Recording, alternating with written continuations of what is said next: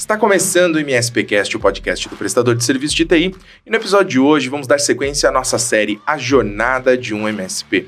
E para isso eu tenho comigo Sidney Andreotti Galhardi da SL Tech. Ele é empreendedor, pai de três filhos, tem de experiência em TI o que eu tenho de vida, é do BNI, usuário assíduo de Olivete Palme. Depois vamos conversar disso. e fiquei sabendo que ele é um pouquinho fanático pelo Corinthians. Se você quer conhecer um pouquinho da história desse cara e do Bruno Busanelli, que vocês já conhecem, que está aqui com a gente também, é só seguir que a gente já vai começar.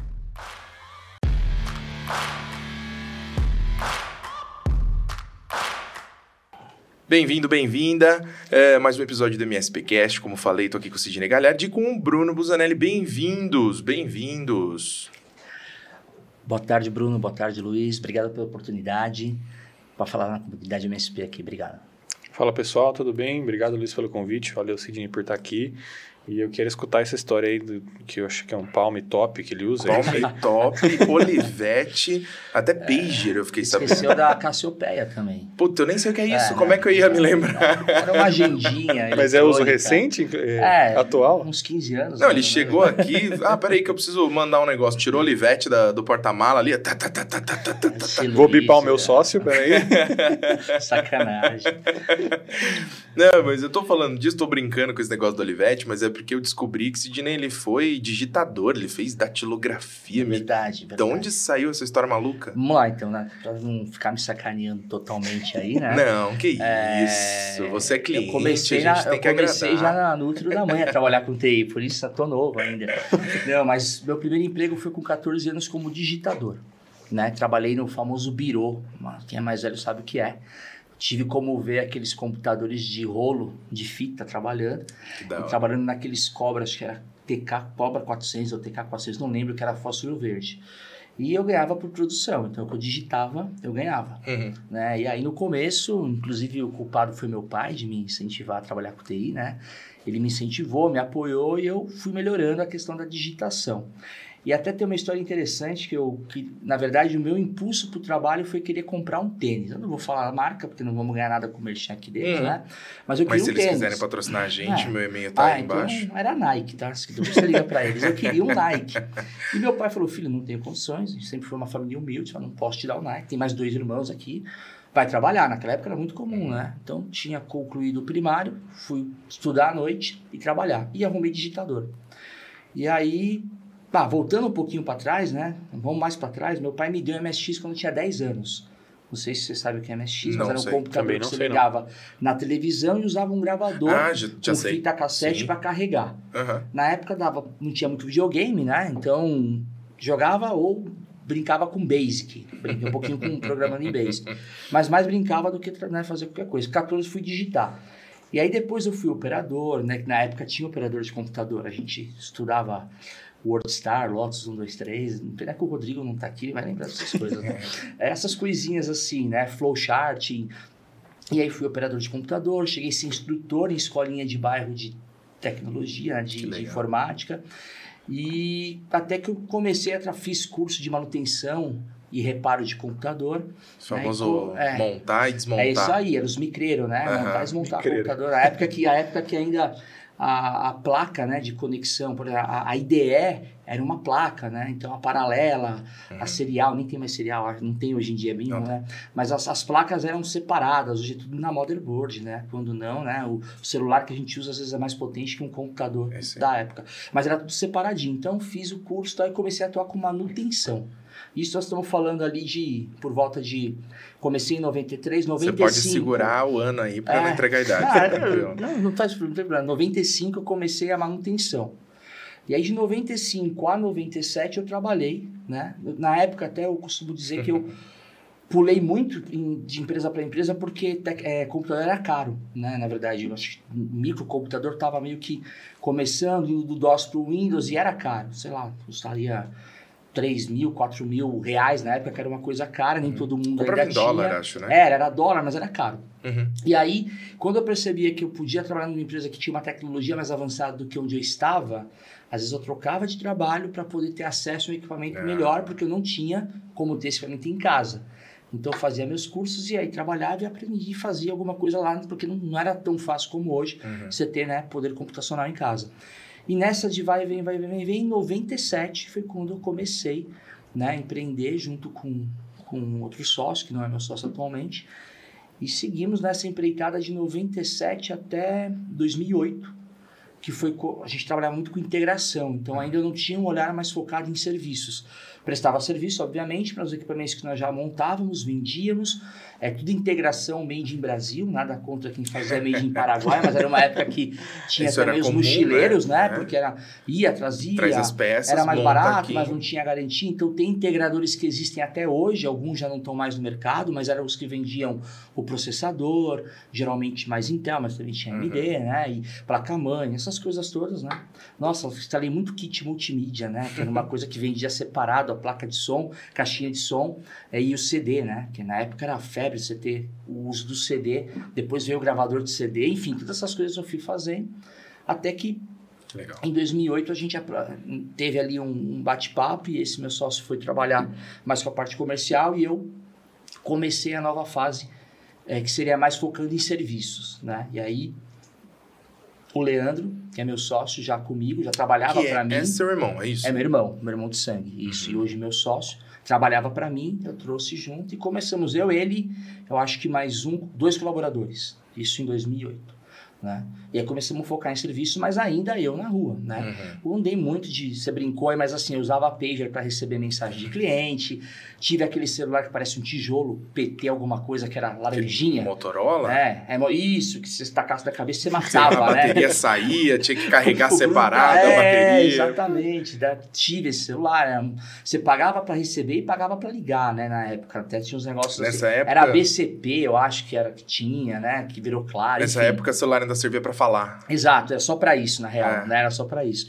Então, eu gostava mesmo de usar, eu sempre estava à frente, né? Eu acho que, que até quando eu era funcionário, falando de histórias aí que eu acho que para inspirar aí quem tá, tá começando ou quem tem, eu tinha uma parafusadeira elétrica que eu comprei.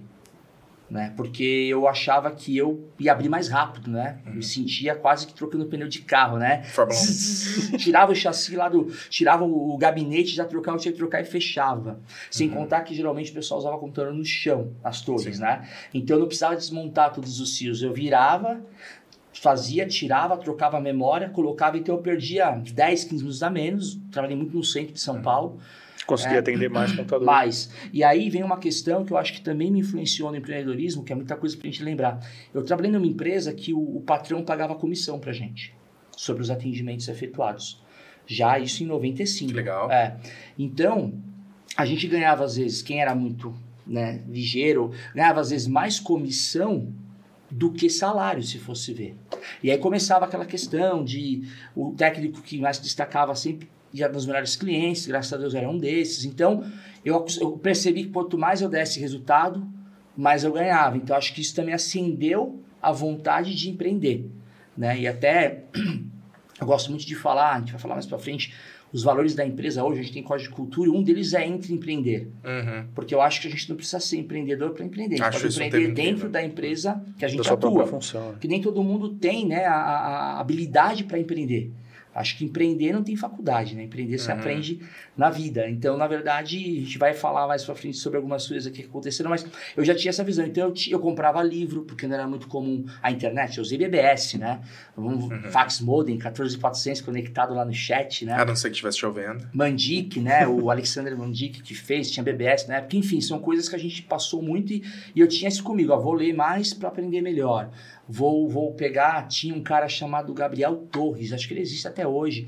Eu tenho um livro guardado lá, Bíblia do Hardware, é um negócio dessa grossura, assim, enorme, que era para falar dos barramentos. Então, eu procurava conhecimento, mas por mim mesmo. Era, era- já era da minha pessoa isso. Eu não pedia para o patrão pagar para mim o livro, porque eu achava que eu tinha que investir no meu conhecimento e depois eu ia buscar algo melhor com ele onde fosse. Então, eu tinha essa parafusadeira, o pessoal olhava, estranhava, não é- na época não era muito comum, mas para me ajudar a acelerar o processo de trabalho que eu, que eu fazia no dia a E dia. conseguia ter uma produtividade maior. Ah, lá no centro de São. Paulo, você ia andando, né, pra rua direita, era muito, era muito engraçado, porque eu atendi muito, até hoje advogados. E eles compravam o computador, mas não sabiam usar. e eles colocavam o problema na máquina, né? E esse meu patrão falava, olha, se for a máquina é garantia, se não for, cobra. cobra que eu vou cobrar. Então eu chegava lá, o Windows fresquinho, né? O pessoal saindo do. Eu tinha clientes que estavam saindo do mainframe para a plataforma Windows, então o pessoal meio perdido ainda tal. Então às vezes era uma incompatibilidade de RQ, né? Enfim, hoje não existe mais, mas é conflito, parava de funcionar o som e o modem ao mesmo tempo, ou tinha que usar alguma coisa na porta lá, dava conflito. Então eu era muito hábil para isso, fazia, e aí, né, eu falava, olha, não era problema de hardware, de software, cobrava e ganhava lá minha comissão. Mas eu tenho um caso muito interessante, não vou falar quem é, porque, é, enfim, é uma pessoa que hoje é, é conhecida aí no, no mundo corporativo. É, mas assim, eu atendia um local que eles estavam nessa pegada e eu tinha essa visão assim, fui lá a primeira vez, era problema deles, não da máquina. Uhum. Aí que eu falava, falei assim, olha, é o seguinte, aqui não é problema da máquina, mas eu tô vendo, eles compravam de 10 a 20 máquinas por mês da empresa que eu trabalhava, porque estavam renovando tudo, saindo do mainframe.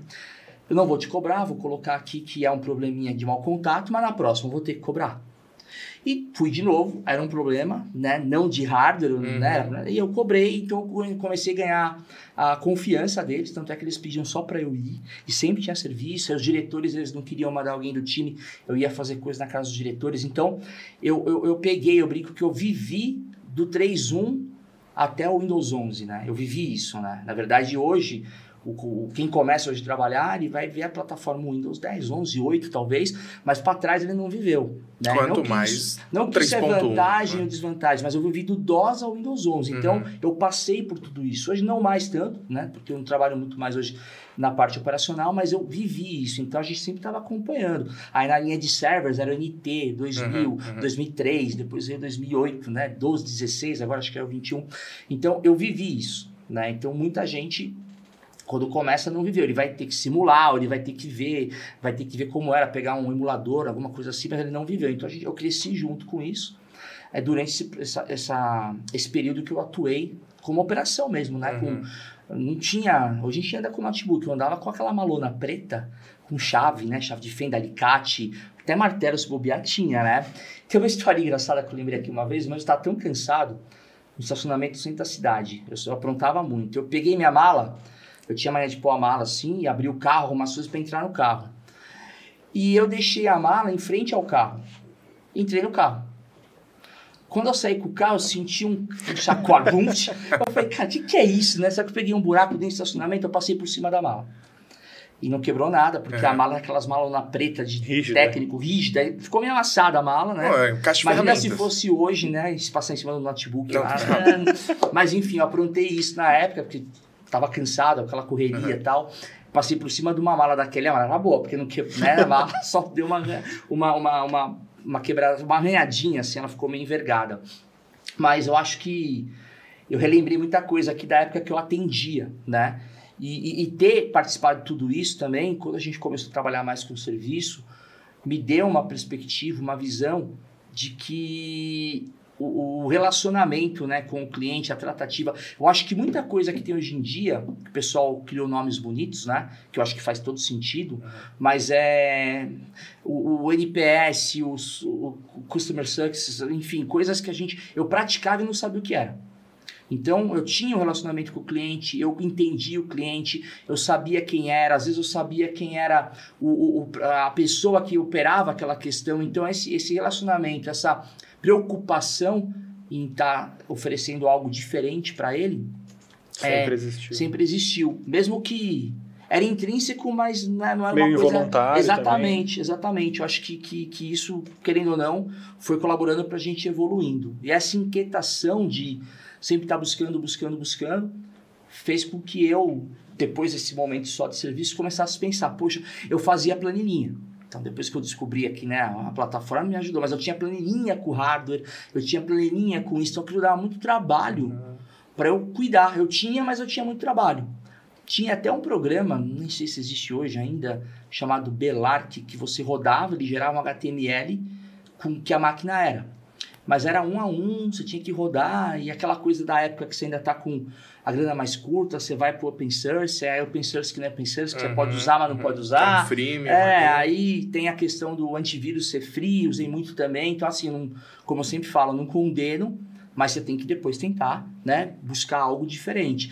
Então eu usava essas ferramentas que já me davam um diferencial para a época, Uhum. mas de maneira muito manual, muito rústica, isso tomava tempo. Fui criando outras pessoas para atuar com a gente e ensinando esse, essa- esse processo, esse procedimento, que era bem mais manual do que automatizado. Tentei usar um software israelense, né? Não vem ao caso falar quem aqui, mas Uhum. que na verdade era mais para ticket do que para inventário, que já era uma necessidade minha ter inventário. Isso meados de 2014, 2013, né? Enfim, porque eu queria controlar, então eu controlava manual, dava um trabalho, aí quando trocava tinha que fazer de novo. Então isso impactava a nossa operação, mas era um diferencial eu poder levar para os clientes que nós tínhamos, que era muito mais boca a boca, né? Então o cliente sempre estava indicando um, indicando o outro e tal. E fidelização, né? Até porque tem cliente que eu atendo há 20 anos com o contrato. Né? Então tem, tem gente lá dentro que está há 20 anos com a gente lá pagando serviços hoje gerenciados. Que legal. É, então, foi assim, foi indo, foi indo, até que nessa inquietação total, eu sempre gostei de participar de feira. Era muito comum, né? tinha, acho que era a Condex, que era muito famosa, Uhum. né? Tinha, era no AMB, uma feira de tecnologia. Tinha a feira, acho que era a Feira Soft, ou Fenasoft. Fenasoft. É, Fenasoft, que era muito famosa, Uhum. e tinha a Condex. Uhum. Inclusive, em uma empresa que eu trabalhei antes de ser empreendedor, o patrão fez um aquário, na época era novidade. Lembrei disso agora. E a gente ficava simulando uma linha de montagem de PC. Então eu ficava de macacãozinho, dois, três, montando. Uhum. Aí já ia para baixo da bancada, ia lá atrás, desmontava, só tinha um, né? E montando Isso dentro da feira. dentro da feira. Então era o stand que ele vendia a máquina na feira. Chamava ma- atenção pela, pela. Pessoal de macacãozinho branco montando com pulseirinha eletrostática, aquela coisa Aham. toda, aí devagarzinho, montando, o pessoal ficava olhando, que todo mundo sabia como era montar um computador. Ó, se em 97 eu comecei a empreender, foi antes, foi em 96, 95, ou seja, estamos falando aí de 25, anos 25 atrás, anos, né? E o pessoal lá montando, o pessoal parava, olhava, aí entrava para conversar com os vendedores e tal, e ele pedido, vendia as máquinas, depois, né, chegava os pedidos lá na linha de montagem, O cara era montava. bom também. É, tinha uma boa visão, né? Era, nu- nunca tinha visto É. na feira, ele teve essa sacada, achei interessante. Mas essas feiras eu sempre gostava, sempre gostava de ir, né, conhecer as coisas, sempre fui um cara muito curioso. É, fiz também cursos oficiais Microsoft, aqueles mock daquele Uhum. tamanhão, né? As apostilas enormes, que hoje é tudo online, né? Graças a Deus, mas tinha CD também. Me certifiquei lá atrás em Windows Server, depois eu não continuei certificando, mas eu buscava muito conhecimento lá e, e certificação, enfim, para estar atuando e resolvendo. Eu sempre fui muito resolutivo, eu queria dar solução, eu queria resolver. Né? Não estava muito preocupado em florear. Eu queria fazer o cara estar funcionando e resolver.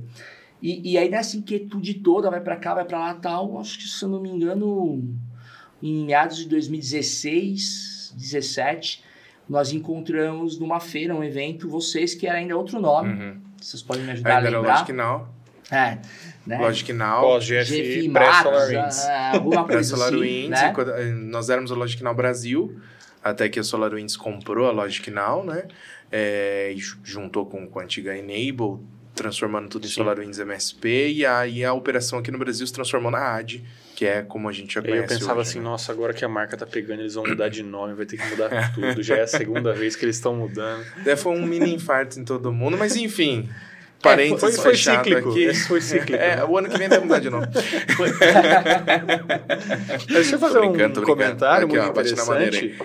É, que a gente repara, inclusive, se você que está vendo isso também compartilha dessa mesma experiência, tanto o Bruno da Sport aí quanto o Rodrigo, todo mundo nasceu nesse meio técnico de, poxa, eu vou tentar consertar esse computador aqui. Uhum. Vou fazer um curso, vou ter uma maleta de ferramenta e vou sair abrindo o computador. Você viu que a história é muito parecida, muito né? parecida. É muito parecida. E aí você tem esse, essa base técnica, e isso começa a te, te dar uma inquietude, como você falou. Preciso ter o meu negócio e vou ter essa base técnica e vou me aventurar no empreendedorismo. Eu acho que muita gente, muitos dos nossos clientes têm todo essa, esse background que É. percorreu basicamente o mesmo caminho. É, e é interessante você falar isso porque eu acho que assim, né? Aí, até usando a, a- a- até usando a, a- questão do. Melhorou? Até usando a questão do, do que você usou de termo, acho que assim, eu me descobri, né, de um técnico dono de empresa para o empresário. É diferente. Acho que entra um pouco nisso que Sim. você falou. Então, eu acho que é isso, se a gente for falar aqui, o foco é a nossa área de TI, mas se você pegar a área de serviços, a gente pode falar ali de alguns contadores, alguns advogados, acontece muito parecido, só que eles não mexem com TI, eles usam TI. Então você tem uma formação técnica, ser muito bom no que você faz, você começa a empreender, mas ainda amarrado na operação. Sim. Ainda amarrado no Sim. techniquez, ainda querendo que seja tudo do seu jeitinho, querendo que o cara que entrou agora com 20 faça o que você fazia Uhum. quando você tinha 20 há 25 anos atrás. né? Então, assim, não, não vai bater. Então, você começa a ter que mudar a chave. Ou não também. Né? Ou você fica, então, na operação, mas traz gente mais, mais assim, com viés estratégico, ou até comercial, ou empresarial, para tratar da questão. Porque chega uma hora que não dá mais jeito. Né? Ou você faz um, ou você É faz isso outro mesmo. né? Mas a gente fica ali, é aquele negócio de, ah, eu fazia assim, eu gosto, então, cada um tem seu jeito. Eu, particularmente, eu comecei a me desvincular dessa questão operacional. Deu um passinho pra trás. Isso, é, eu fui, né? A gente achou vocês, aí com- negociamos. Eu acho que meu irmão que foi num evento que vocês fizeram ainda dentro de um Senac ou Senai, eu não lembro. Ah, No Sebrae, Foi no não foi? Sebrae. Sebrae, nós tá vendo? no Sebrae em São Paulo. É isso aí. É isso É, aí. nós fizemos acho que dois ou três encontros Eu lá. conheci na feira, mas me fiz de difícil. Né? É assim também, né? E pagou o Aí, jantar antes, Porra, né? nem mandaram flores, nada. Já quer pegar assim, né? Sim. Mas tentaram me vender, eu não comprei. Não foi, nem foi vocês, foi outra pessoa. A gente não comprou. Ainda bem, né? Porque vai que ele fala assim, ó, você lá, você tentou, não rolou. Falei, pô, Aí, mas enfim, a gente pegou, né? Na época, o folder ainda, né? O do, papelada lá, a parte documental. E, e aí depois fomos, começamos a acompanhar e fomos nesse evento. E nesse evento, sim, o Leandro, junto com um dos nossos técnicos do time, não, é legal mesmo, ó, a gente gostou, parece que é bom, vamos conversar, vamos. Aí chamamos uma reunião comercial e começou o namoro, né? Aí começamos a, a negociar para poder virar parceiros mesmo. Então, em 2017, eu me recordo que eu era novinho ainda né, dentro do, da AD e eu participei do Summit. Foi num hotel na Paulista, na região da Paulista ali, Blue Né, Não. numa paralela acho que Paulista. Não, não foi no Blue Tree, o do Blue Tree tinha sido acho que no ano anterior, Ah, mas ok. foi em- na- numa paralela com a Paulista, Isso. que a gente ainda acabou fazendo. é, acho que foi a primeira vez que a gente fez o coquetel na véspera. Foi, foi bem legal esse É, eu, evento. eu mas não cheguei no coquetel. eu- totalmente diferente do que é, o MSP não, não Summit hoje, nem, né? Nem, que falar, mas ela é bem menor, na verdade, Sim. era uma. Eu acho que hoje a, a, a mini plenária que nós tivemos. Era o né, Summit. Era o Summit. É, era o Summit, é. né, onde a gente... Não tinha tive feira de é, networking. É, exato. Acho que lá onde teve a mini plenária que alguns MSPs Uhum. ali palestraram, né, era o Summit inteiro de 2017. Mas era bem legal o formato e tal. Me impressionei com aquilo, achei legal, mas estava lá sozinho, né, meio que não conhecia ninguém, né, tinha feirinha...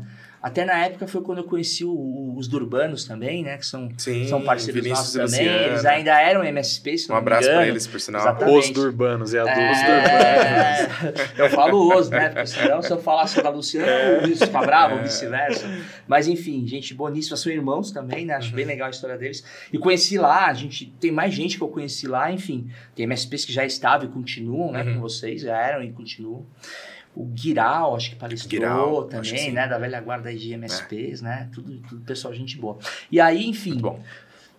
2017 contratei, né? Comecei a usar. Perce... Aí veio o primeiro insight, assim, do que, que a ferramenta podia ajudar a gente. E aí começou a aflorar mais a questão empresarial. Poxa, eu tô com uma ferramenta que tá me ajudando a ter o controle que eu não tinha e eu consigo controlar as filiais dos meus clientes aqui de São Paulo, né? Aí eu comecei a fazer o quê? Bom, vou começar a ofertar para meus clientes, né? Que já, já tinham dores, eles reclamavam que às vezes a, a, a TI de lá não dava o mesmo tratamento, mas não ficava Ah, é caro. porque até então era só atendimento local, regional É, ali. era. A preventiva ainda era aí no local, a gente teve que mudar a cultura, a gente vai falar mais Legal. frente disso daqui. A pandemia ajudou, mas ainda teve que mudar. Até, até hoje em dia eu tenho uns dois ou três ali que ainda é, da- é das antigas, mas aceitou trabalhar no novo formato, né? Mas que a preventiva era é, manual, ia lá, né? Rodava as coisas e tal. Enfim, eu falei, não, pô, peraí, eu consigo controlar daqui as filiais. E comecei, né? Já tinha clientes em Olha lá a 2014 cabeça que do Sidney explodindo nesse momento. que tinham filiais, né, tal, e comecei a ofertar para os próprios clientes e começou a dar match. Eu não, vou- ah, legal, pode ser, pode, vai aqui, vai ali e tal. E é legal ter contado isso porque 2020 eu abro a filial no Sul, eu vou falar disso daqui a pouco, né? Então, na verdade, começou a Tem um virar, monte de coisa pra gente falar, né? começou a virar, começou a virar, e eu, pô, legal. Então, tudo isso colaborou para que então, né, no ano seguinte, na época, a gente Aí Já em 2018, 2018, no, já no evento, né, a gente fosse ali convo- convocado e premiado como case nacional, que hoje acho que é Acho que seria vão o explicar MSP melhor que eu. revelação. É, a né? revelação do ano. É, É. o cliente que em- nos primeiros 12 meses de parceria mais desenvolveu e desempenhou na utilização dos produtos. Eu lembro que foi bem legal nesse de, de 2018, inclusive. É, acho que foi o primeiro MSPCM que a gente teve o AdTech. Que a gente Sim. conseguiu, foi ó, um primeiro contato ali de ter um ambiente de networking e tal. Tem um E foi muito bacana e foi é, o, o- a edição que a gente teve, daí você, inclusive, contando um pouquinho dessa história, né? Contei, Quem tava lá contei, conseguiu isso. conhecer pelo menos uma partezinha disso que a gente tá Vocês conversando hoje, pediram, né? Pediram para palestrar lá É. e contar um pouco dessa, dessa trajetória Eu lembro até disso, foi bem bacana. 2018, É. na época. Inclusive lá também conheci pessoas hiper bacanas que hoje em dia ainda estão no círculo de amizade, que é o Cohen, o Bernardes, que é parceiro Uhum, até hoje de uhum. vocês. Verdade, né? ambos estavam lá. É, estavam lá, palestraram também, Aham. né? Bem acessíveis. Foi bem legal, realmente tinha essa questão do, do Adtech, você podia sair para fora do, do salão para poder falar sobre recursos Isso técnicos, na é verdade, foi isso mesmo. Enfim, aí 2019, eu não eu, lembro que te, eu não lembro agora se teve, eu não lembro muito bem, mas eu lembro que a gente também foi indicado, tinha alguma coisa de categoria América Latina, né? Uhum. A gente Teve. acabou sendo indicado ali. Que eu acho que aqui já no formato SolarWinds, né? Sim, que, sim. que fez um, uma, uma espécie de, de premiação para toda a América Latina. Acho que você pode até explicar melhor do que eu. É, eu não vou recordar exatamente os clientes, é, que Mas na eu- verdade foi uma indicação da própria SolarWinds. A gente não teve... E isso foi o mais legal, né? É, Foi totalmente. partiu deles, selecionaram alguns clientes da nossa base. Claro, a gente já sabia que vocês estariam indicados para até que a gente tentasse convencer segredo vocês a, vi- a viajar com a gente, né? e ter todo mundo lá na hora. Sim. Mas realmente teve uma premiação, acho que foram três categorias. Foram, foi técnico, é, o maior parceiro e uma outra que eu não me lembro. E eu lembro até que teve a Ravel como Hum, ganhadora desse primeiro. é, e o Eu me lembro que teve algo do Giovanni também. Giovanni da KCS, exatamente. Uhum. Eu lembro que E nós concorremos em duas categorias, É, sim, né? sim, e, e é legal. A E gente foi muito até- legal. Puta reconhecimento. Foi, foi uma é. surpresa. E a gente se espantou porque era nosso segundo ano. Sim, ali, uma jornada né, muito de- rápida, de, de né? atuação, É. né? Ficou, ficou- assustamos um pouquinho.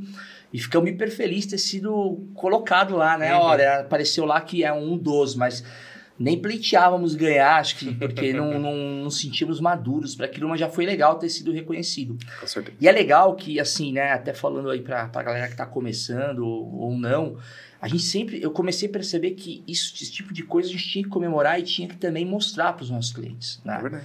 Porque não é você querer se mostrar, é mostrar pro seu cliente que ele quem tá ele tá usando um parceiro, né, que tá buscando qualidade, que tá sendo reconhecido por aquela ferramenta, que eu costumo dizer que é uma ferramenta usada no mundo inteiro, né? Que no Brasil, hoje, se eu tiver errado, você vai me corrigir, são cerca de 700 empresas que são É, um qualificadas, pouquinho né. Uhum. a utilizar. E que dessas 700, a gente foi um dos premiados, ou um dos indicados, ou, ou ele está sendo atendido por um. Aí você vai falar melhor, aí tô vendo o Elite aí, não. É. por um dos elites, né? Então, assim, acho que, que a gente tem que usar muito mais isso, né? No dia a dia nosso, né? Não é só questão do marketing, né? Porque um novo cliente frio, né? Se a gente for prospectar, talvez nem saiba o que é e tal.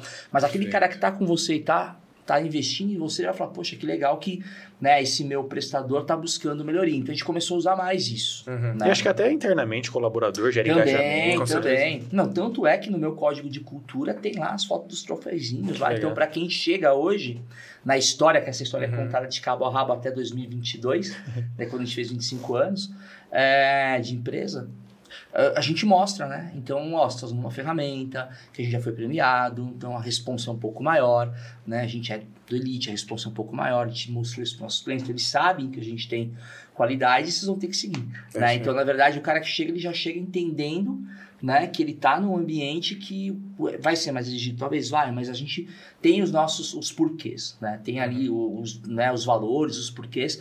Então ele vai ter que fazer lá as coisinhas para andar no mesmo, na mesma pegada que os demais e os demais fazerem ele andar na mesma pegada que eles, né? A gente começou a usar muito isso, né? E aí 2020 veio a pandemia, a gente entrou no modo sobrevivência, Todo mundo. né?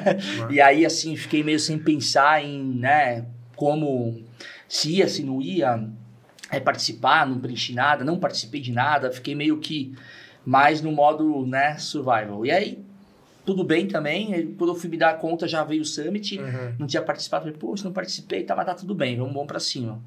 E acho que 2020 também foi legal, né, tá preparado, porque a gente conseguiu usar alguns recursos que nós já tínhamos os clientes para facilitar o nosso suporte nos clientes, né, as tomadas de decisões rápidas, muita gente foi desesperado, muita gente não tinha laptop, acho que isso também aflorou, né, desktop. Ah, Como é que mas você vai levar pra casa? é, vou levar para casa, mas o sistema está travado através do IP tal. Ah, então VPN, né? Uhum. Então, a hora que você tinha um cliente já estruturado, com firewall, com VPN configurada, com, com arquitetura ali para poder trabalhar, então manda o cara levar o computador para Por uma casa. capacidade de gestão Né? remota. E a gente ali. continua tendo segurança, porque ele vai fechar a VPN, vai sair para fora. Então, Sim, assim, sim. né, não tem, ah, ele tem computador, então tá, então manda ele usar o dele, eu vou configurar para ele acessar com segurança a máquina dele no escritório, deixar tudo ligado, e dali sai Aham. né, com segurança, com VPN, enfim, ah, deu pau, uso lá o recurso para fazer o remoto, ou na, na, na máquina da casa, ou na máquina. Então, assim, isso foi muito bom pra gente, porque a gente estava preparado.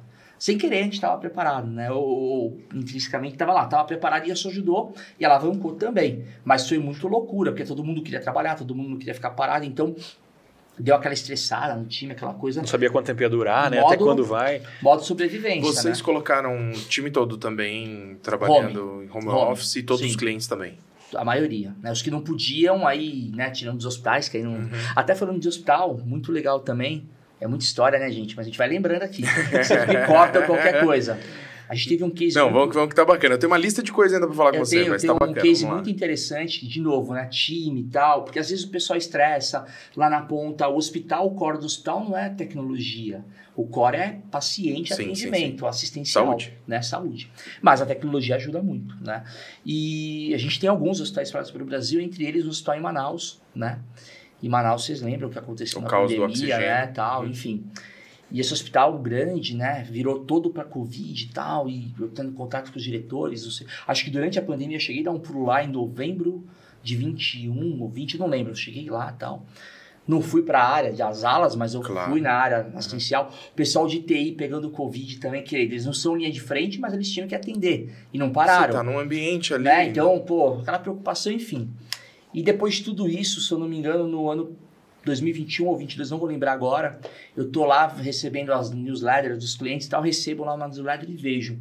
O MS vai no Hospital X dar o prêmio de referência em tratamento em Covid no mundo, né? Uhum. Então, aquele hospital que a gente tinha as ferramentas rodando, ajudamos, deu um estresse, ele ganhou um prêmio. Que legal. Como É legal. referência tratamento de Covid no mundo. Alguma contribuição vem eu falei pro meu óbvio, time, né? eu falei, olha, pode ser 0,01%, mas nós ajudamos. Com certeza. Tá vendo como é importante fazer direito, atender e tal? Então, acho que tem um pouco disso de você levar Uhum. essas questões também que são vitórias, né, dos seus clientes, ou suas, pro time entender que não é... Eu brinco que hoje a gente fala assim, brinco não, é verdade, não é... Nós não arrumamos computador mais na SLTech. Nós atuamos com segurança e lucratividade dos negócios dos clientes. Perfeito. Ponto. Então, ele, a- a- o, o colaborador, quando entra lá, sabe disso. Ele vai, ele vai ser treinado para isso. Quem já estava tem que, tem que aprender também ou tá aprendendo. Mas a questão é, não é mais sobre arrumar o computador ou arrumar o Wi-Fi, arruma, não. É sobre impactar na segurança e lucratividade do cliente. Que vai gerar bem-estar. Né? A gente tem Uhum. propósito hoje, que é gerar bem-estar para as pessoas. Ah, por que bem-estar? Ah, se o cara trabalhar direitinho, se o cara não parar, se ele conseguir ter lucratividade, ele teria que repassar isso para o time dele e o time dele vai trabalhar feliz com o que eles atendem. Então, lá na ponta, ou do colaborador da empresa, ou de quem é atendido, eu estou levando bem-estar. Uhum. Né? E não é utópico, é real. Só tem que mudar um pouquinho o jeito de pensar. É. E a gente mudou. Né? De uns dois anos para cá, a gente começou a mudar esse jeito de pensar. E óbvio que a, a ferramenta em si ajuda muito em tudo né, que a gente faz, tem outras coisas, mas tudo que a gente está fazendo ali tem, a- tem a, a questão da, do padrão da ferramenta. Então, como eu falei, 2020 teve essa questão, muita loucura. Aí veio 2021, né? E muito legal também, que em 2021 Uhum. a gente ganhou um prêmio de novo de vocês, só que é na área de backup, Backup Awards. E crescemos muito com backup também, né? Com clientes nossos, com outros. E mais um prêmio, na verdade, né? De vocês. Então. Esse estante tá ficando pesada. Só pra fazer Eu sei um... que tem outros MSPs que tem muitos prêmios, né? Vocês falaram da Ravel, o Nelson, a gente é, é um cara a ser batido, né? A gente fica fazendo- ela não é, vamos, vamos buscar, não, não que é uma competição, mas vamos, É. vamos O buscar. Nelson vai né? ser daqui a pouco convidado de honra, não É, não participa vai mais mais, participar, só, né? só presença É, VIP. Exatamente, é quase uma, um, como se diz, é fundador do negócio, né? É, não, mas só para fazer um adendo, o, o Sidney comentou, e até para quem ainda não conhece, a AD hoje tem um grupo de elite, que é o nosso Elite Group, inclusive referenciado aí quem tá camiseta vendo pelo vídeo aqui, ó. Tá aqui, depois a gente dá um zoom. que reúne os clientes que foram é, indicados e premiados nas categorias que a gente entrega aí os prêmios anuais dentro do MSP Summit. E aí, todos os clientes que estão indicados nessas categorias, naquele ano eles fazem parte do Elite Group. Então, você vai ter acesso a um evento exclusivo desses clientes, voltado para conceitos e conteúdos mais aprofundados, né? Não vai ser um MSP Summit onde a gente vai atender um grande número de clientes. Então, é um contato Contato e um conteúdo muito mais intimista, onde a gente pode debater mais ideias. E a SLTech, por dois anos seguidos, já faz parte desse grupo. Então, inclusive, esse mês tem o nosso encontro. Vai acontecer aí no penúltimo final de semana de março, aqui na cidade de Indaiatuba. Então, todos os clientes que tiveram aí seus nomes referidos nas premiações vão estar presentes aqui com a gente. É o Elite Group Day 2023. Elite Group Day, isso aí. Nosso encontro de elite. Acho que quem quiser é, entender um pouquinho mais sobre os critérios para fazer parte desse chamado grupo de elite, todos os benefícios que a AD oferece para esse grupo seleto, só entrar em contato com o nosso time. Com Sim, certeza, sim. facinho, a gente consegue passar todas as informações. É, né? exatamente. É, no Summit a gente fez um- uma breve apresentação sobre esse grupo. A gente tem Sim. até um teaser do evento que vocês podem ver, acho, no YouTube. Não sei se está disponível. Acredito que sim. acredito. Mas acho que tá. Mas se não tiver, a gente coloca no- na descrição desse episódio, a gente deixa o link lá. É, e basicamente é um evento para celebrar, claro, a, premiação dos clientes, mas conseguir aprofundar um pouquinho no conteúdo que a gente não tem tempo e nem espaço para fazer durante o Summit. E também para conseguir trazer esses clientes para perto. Muita gente é de longe, muita gente Uhum. é de fora. E acaba que a gente faz nessa confraternização um evento também voltado aí para um conteúdo. Perfeito. Aproveitando isso que o Bruno trouxe, o, o Luiz é muito legal porque assim, né, é uma coisa que a, a AD faz muito bem feito. Existe uma- Evento? Não. Também. Eu ia falar da comunidade. Luiz ia ficar né? feliz. Eu ia falar da Poxa. comunidade, mas o evento também, o evento também. Mas assim, a comunidade ela é muito forte, né? E aí, quando você tá num evento ali, e de novo, aqui não, a gente não tá aqui para falar de. é, não é uma questão aqui de ficar exaltando ou de querer se aparecer, mas quando você tá ali com os melhores do Brasil na, na região, na, na questão de MSPs, né? Vem muitos insights, a gente é concorrente, mas a gente também se ajuda muito, né? Então, muitos insights, muito bate-papo. Recentemente mesmo, eu tá falei com, do lado eu falei do cara com o que ganhou Lore, o prêmio de. Loreno, Loreno. Loreno. Lorena, isso da Loreno, TS, Porque TSMT, ele, né? tem, ele tem vários clientes do agro, né? E eu tô Uhum. com um cliente para começar a atuar em agro. E eu, pô, trocamos uma ideia, se ajudamos. Então tem essa, essa, essa questão da gente se ajudar, né? O pessoal. é, tem uns que são mais assim, tímidos, eu já sou um pouco mais aberta, meu jeito expansivo, mas Uhum. também assim, mesmo os mais tímidos, você pode chegar a falar, então assim, é, Claro, a gente se ajuda. Isso é muito legal. Né, o próprio Kleber da, da Qualiserve bati um puta papo com ele no outro Elite, né? É outro Enfim, fera. é, não, o cara é. Brinquei, você não quer comprar essa Litec. Kleber, tá ouvindo? Brincadeiras à parte, né? Se bobear, ele compra até a AD. É, então, né? Mas assim, os caras são muito legais. Então, assim, você tá com esse pessoal, bater um papo, trocar ideia. O pessoal de feliz, gente boníssima também ali, né? Então, é, o Rodrigo e o. Leandro. Eu de nome tô ficando velho, Leonardo, tô ficando Leonardo. esquecido. Leonardo. A Leandro é meu sócio, Leonardo, Leonardo, Leonardo, é, Leonardo. exato. Eu acho que a galera é uma galera do bem, a gente se ajuda muito. Então é muito legal o evento. Eu acho que, que tanto o Summit quanto o Elite, mas essa troca, né? Às vezes assim, você já tá fazendo tudo certo, só que você tá achando que tá fazendo errado. Você bate Uhum, um papo de uhum. 10 minutos, pô, tô no caminho certo, o cara faz igual eu. Isso é legal. Né? Acho que, que essa. Não é uma autoafirmação, mas é uma Mas questão uma de validação. Você... Exatamente. Uma validação. Né? Eu acho que. E aí você tá ali com pessoas, cada um no E seu também o estilo. inverso, muitas vezes, né? Fala, Também. caramba, peraí, você tá fazendo um negócio totalmente diferente do que eu Exato. faço nessa vírgula aqui. Eu preciso parar pra pensar. Pode ser que o cara esteja errado, não importa, né? mas tem que parar pra refletir. Te acende a Pode ser uma luzinha boa- pra dar uma É, reavaliada uma boa oportunidade de. Exato, análise. Isso, exato, então, exato. é, é sempre incrível. É o que eu tava falando, se você tá sentado do lado do cara, meu, o cara ganhou um prêmio de não sei o quê, o cara, ele é destaque não sei o quê, ou, igual você falou, o cara é especialista em atender agro. Sim. Você tá querendo entrar no mercado agro. Bate um papo com ele, puta oportunidade. Exato. Né? Até para parceria, às vezes, porque às vezes não faz muito sentido você absorver. Então, pra Passa todo um mundo- serviço pro cara, Exatamente. recebe então, outro. É Acho aí. que tem que estar com, com a cabeça aberta para isso, porque se tiver, Isso é comunidade. vira muita coisa boa. É E até um spoiler para esse ano, quem acompanha esse podcast antes do evento vai receber informações privilegiadas, e acho que o Rodrigo vai brigar comigo, mas eu não sabia dessa informação. O modelo de serviços gerenciados, ele foi criado dentro de um grupo de MSPs, por MSPs que estavam com dificuldades em ultrapassar e Você tá evoluir... vazando o slide 7 dele, é isso? Tô, tá exatamente. O 7 e o 8. Eu vou parar no, no comecinho do 8. é, para MSPs que queriam é, a evolução do modelo break-fix, mas não encontravam uma alternativa. E aí, em um desses pequenos eventos que eles faziam nos Estados Unidos, eles tiveram a ideia de tentar começar essa nova, esse novo modelo comercial e deu no que deu. Hoje é um, um modelo de sucesso. Então, o que a gente tenta é basicamente isso. Vamos tentar encontrar problemas em comum de todo mundo para ver se alguém surge com uma ideia nova. E longe de ser mérito da área, eu quero que vocês se unam e se resolvam. Se sair alguma coisa boa daqui, ótimo, é mérito de vocês e vamos, vamos para frente. Então, esse é, o, esse é o objetivo. Acho que a, a comunidade e esse networking faz com que grandes ideias em conjunto isso aí. Até porque eu acho assim, né? O Brasil é enorme, né? É, e se você for para as grandes cidades, tem muita gente para atender. E tem a questão assim, por exemplo, o Luiz gosta do hambúrguer do, do B, eu gosto do M. Né? E cada um gosta do seu hambúrguer, né? Da, do fast food. Isso tem o aí. que gosta, tem o B, BK e tem o BB, né? É O Bob, vamos falar Bob's, Burger É, King e McDonald's. Estamos em três aqui, cada um gosta de um, tudo é hambúrguer. Mas, por algum motivo, Tem suas a especificidades. cor do Mac eu gosto mais, você gosta mais do molho do BK e ele gosta do. Bob's. E tudo é hambúrguer, então tem mercado para todo mundo. Com Né? certeza. Então acho que assim, aí como você vai segurar o seu cliente, como você vai cativá-lo, como você vai atraí-lo, é, aí é o especial de cada empresa. Uhum. Mas a tudo é o quê? Hambúrguer. É isso aí. Né? E, Até e porque aí, tem mais empresas de outros segmentos do que de serviços de suporte de TI. Então, tem empresa para todo mundo, tem cliente Então- para então, todo a- mundo. a- cara. aquela questão de ficar Vai se começar a faltar enxergando- cliente em outros lugares antes. É, é, é, de ficar se enxergando como concorrente tem que existir, obviamente, mas Ok, assim. isso te acelera. Exato, mas. Não pode ser um é, impeditivo. Exato, às vezes você some até da match, porque uma, uma coisa que eu tenho brigado muito, e aí eu fico tranquilo de falar, é que assim, MSP não é uma sigla para você usar só quando você vai vender. MSP você tem que ser MSP. E ser MSP não é só a ferramenta que você usa, é o jeito que você atua. Uhum.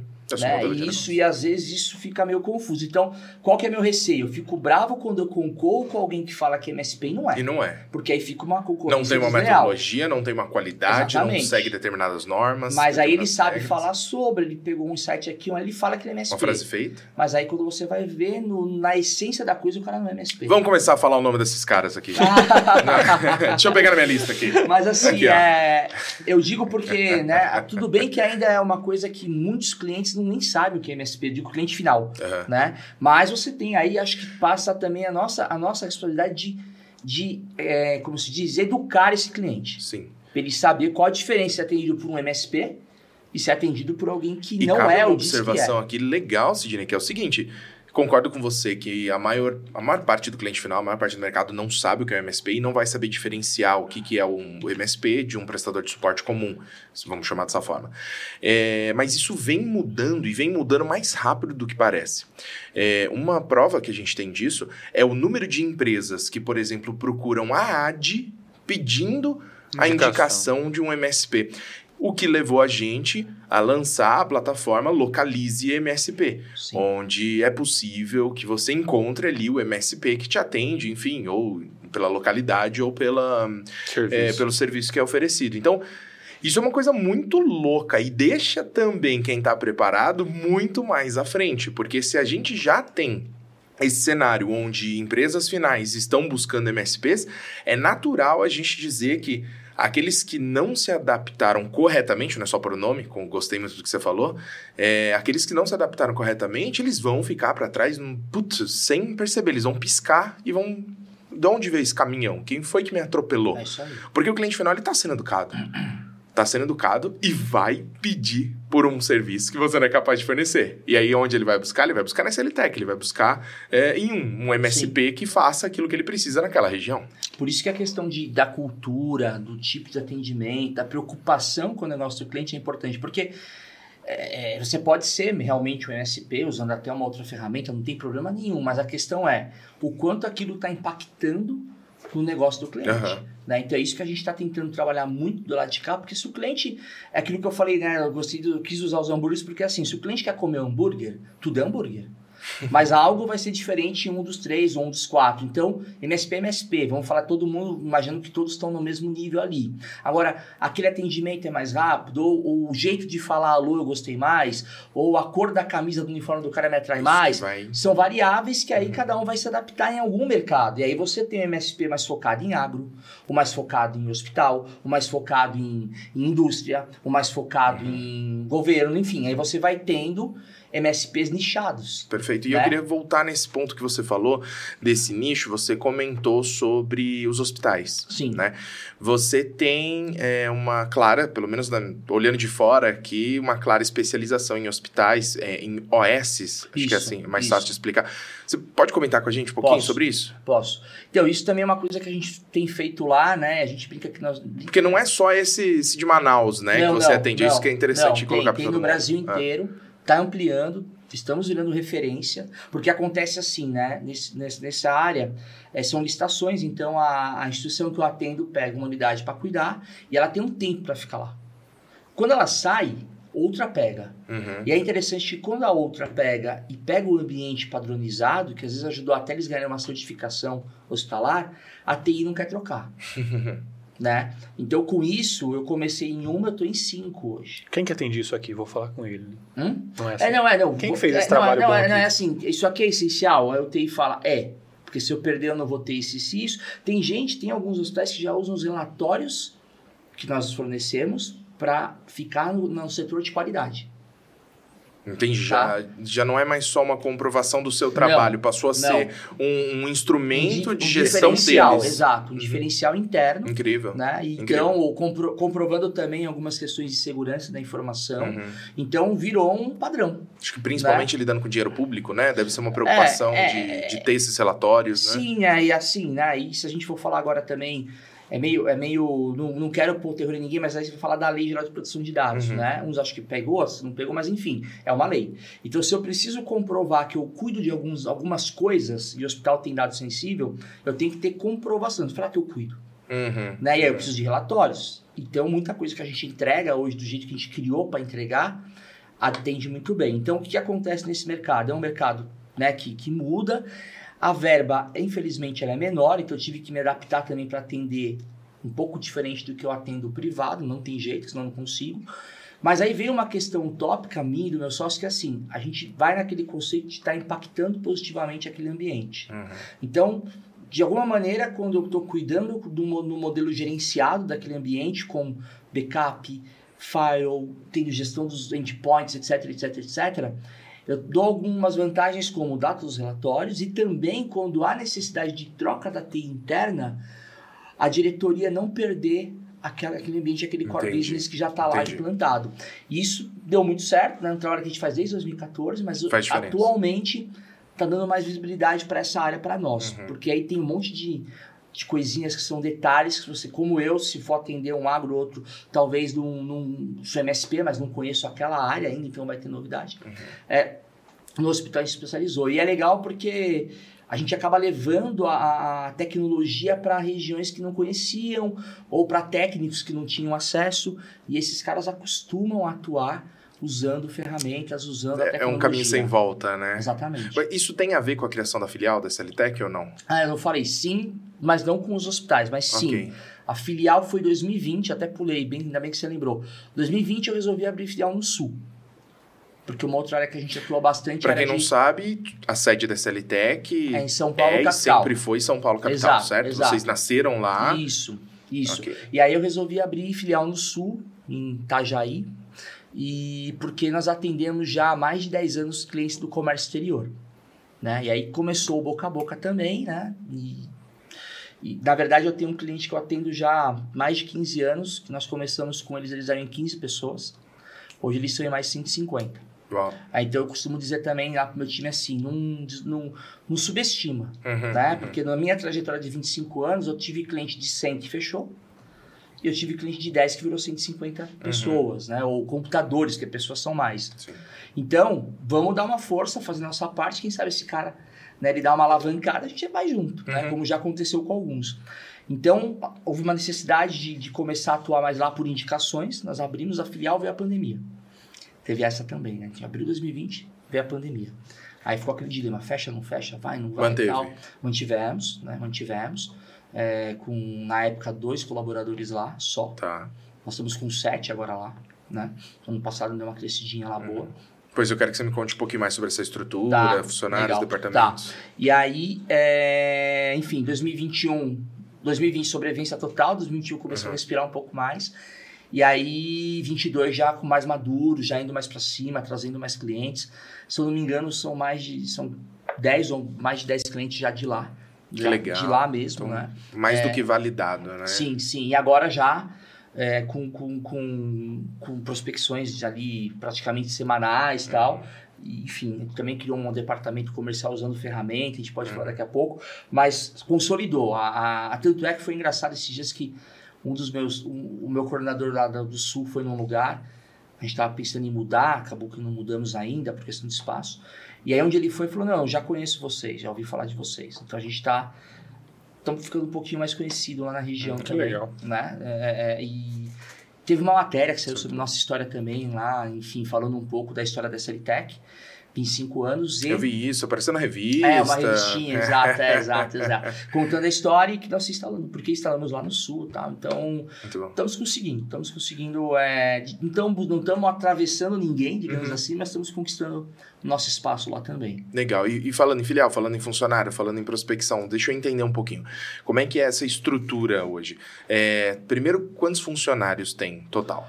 Então, hoje ah, sou eu, meu sócio e mais 20. Ok, 22 pessoas trabalhando. Exato. E estamos Tá. agora com duas vagas sendo preenchidas, mais ok, duas. chegando em 24 aí. É. É, isso. Você tem todos os departamentos internalizados. Você tem seu financeiro é interno, Sim. vendas é interno. Agora sim.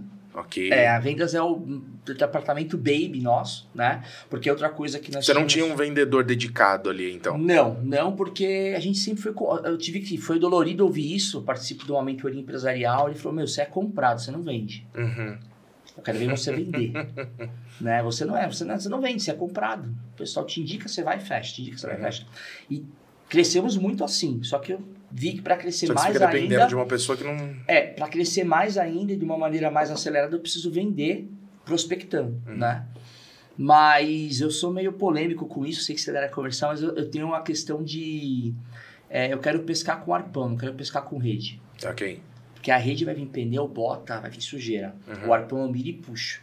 Não, eu Né? acho que é, o- que é o ideal. Né? Então, na verdade, a gente um pouco mais lento, mas trabalhando com uma ferramenta Não, mas que é consigo perfeito. É. filtrar mais. Eu já estou filtrando meu cliente antes de prospectar. Uhum. Então, quando eu vou tentar com cold call, ou que seja, para cima daquele cara, eu já mirei nele, eu já peguei o perfil, eu já olhei lá dados, já sei o segmento tal que eu quero, e eu vou para cima. É isso aí. Né? Então, a gente está trabalhando desse jeito hoje, né? Tem começado a dar resultado, começou a plantar isso em outubro, estamos usando uma ferramenta de mercado que ajuda Uhum. com isso e tal, então estamos criando todo um funil, toda a cadência, umas coisas assim, então eu tô com uma pessoa, por enquanto, focada nisso, Uhum. uma consultoria ajudando, e agora eu quero pôr mais uma, só na captação. Que E legal. aí vem pro pré-vendas, né? Que seria a parte de explicar o que a gente faz, Uhum. porque é uma venda muito técnica, né? Sim. E depois o closer, né? Por enquanto eu no closer. né? Então, como eu falei no começo, eu tô 100% Não, e que na área é comercial. natural, desde que você não tenha que dividir o seu tempo entre isso e mexer num servidor. Não, não mais. É, É. é, na verdade, já faz um bom tempo que eu não.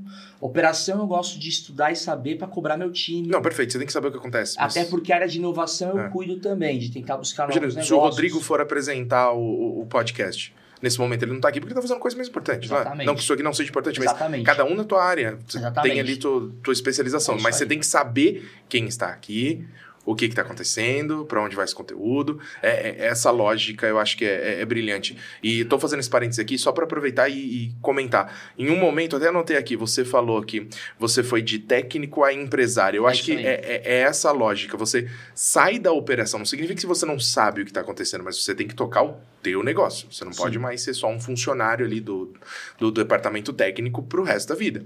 A não ser que você não tenha nenhum tipo de, de pegada comercial ali. Aí você vai ter que contratar alguém. A gente falou sobre isso um pouco antes de iniciar a gravação, né? Sim. Nem que você contrate um CEO para tua empresa, então. Exatamente. É, na verdade, acho que aí não é só a área comercial, né? Porque acho que é questão um estratégica. todo, é. É o famoso estratégico, tático, operacional, Uhum. né? Acho que todo mundo que tem formação técnica é operacional. Alguns evoluem para o tático, mas não conseguem ir para o estratégico. É isso. Param no tático, ou ficam no operacional Uhum. e tático. Né? O tá, na verdade, seria né, o linha de frente, até N2, N3, Uhum. coordenadores, supervisores, gestores e diretores, né? Então, se a gente for dividir as funções, né? Pelo menos é o que eu penso aqui na, na estrutura de tecnologia nossa lá, que nós somos desenvolvedores e sim prestadores. É Uhum. isso que eu desenhei Né? Então eu estava ocupando um monte de É quadrinho. muito próximo do que Agora eu estou tirando Ah. alguns quadrinhos, pondo outras pessoas e ficando com menos quadrinhos, né? Uhum. Mas no começo a gente ocupa todos os quadrinhos, né? Você é o diretor, o gestor, o supervisor, o coordenador, o técnico. Depois você vai pulverizando, e a gente está chegando, chegou nessa maturidade de pulverizar e separar as coisas. Então, eu quero, me- percebi que eu tenho um, um talento para essa questão comercial, mas é porque eu vendo o que eu sei e o que eu realmente entrego. Tem essa também, eu acho que é muito fácil Uhum. quando você confia no que você está vendendo, sabe o que você está vendendo, sabe que vai dar resultado. Né? É diferente. Acho que o vendedor nato ele vai vender qualquer coisa, né? porque ele é vendedor. Isso eu né, não vou entrar aqui, senão os vendedores vão ficar bravos comigo, mas eu, eu não gosto de vender o que não dá resultado.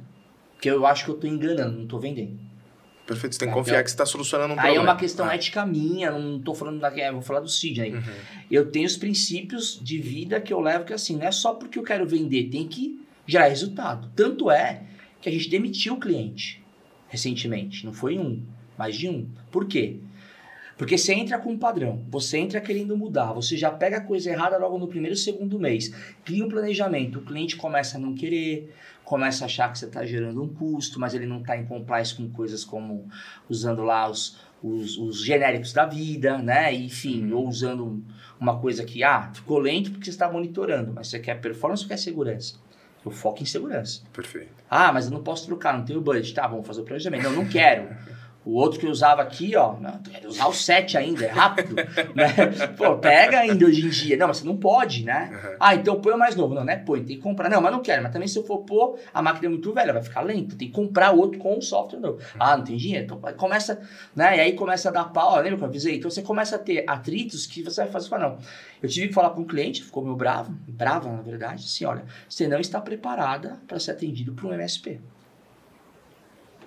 Sim. E eu tô saindo. Ponto. Né? Aí você mexe com orgulho, parece que você não está sendo humilde, mas não é. Gerava problema para minha operação, era estresse, ninguém queria atender, a pessoa não fazia, você mudar, fazia, ela mudava, então assim, não dá. Foi 60 dias de contrato. E eu saí falando, não precisa nem de multa, porque tinha multa. Falei, multa não é problema.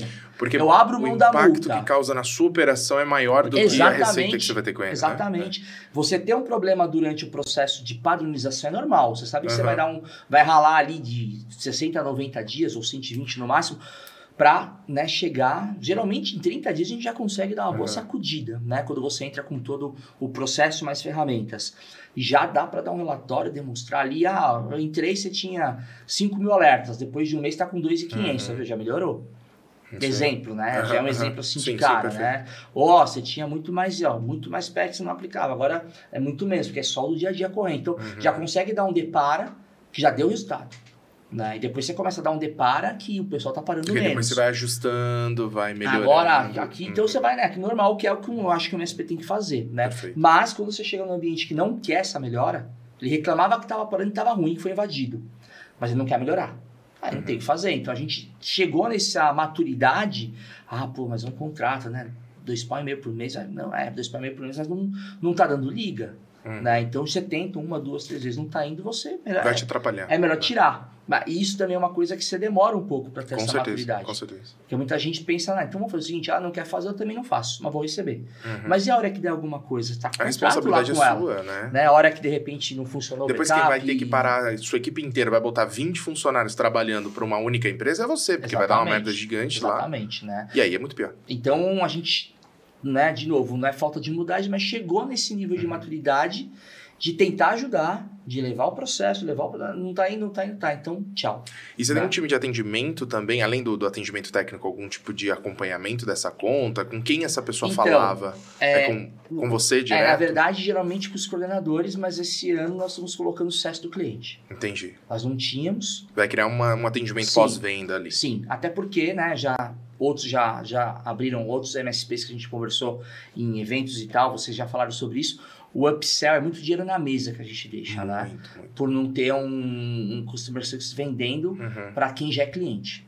Né? E não é empurrar a goela abaixo, é Uhum. entender, explicar que falta alguma coisa. É um crescimento natural que acontece. é normal. né? Então, às vezes, uma novidade, um produto novo, alguma, alguma gestão nova de alguma ferramenta, você pode colocar ali e tem que ter alguém acompanhando isso, né? O- nem sempre o técnico, ele tem essa visão. É a questão do... A gente trabalha muito isso, né? Eu falo muito, mas assim, tem os que vão, tem os que não vão. Olha, você está no cliente, você é nossa linha de frente, você viu uma coisinha lá que tem aderência, traz pra gente. Não precisa você vender, mas Uhum. traz pra gente aquela dificuldade que você percebeu, pega aquele insight, traz e a gente vai tentar levar. Então, isso, quando eu falei que eu era, que eu era linha de frente lá, quando eu atendia, eu fazia muito, né? Ter essa visão 360, ainda como um técnico da empresa que Aham. eu trabalhava.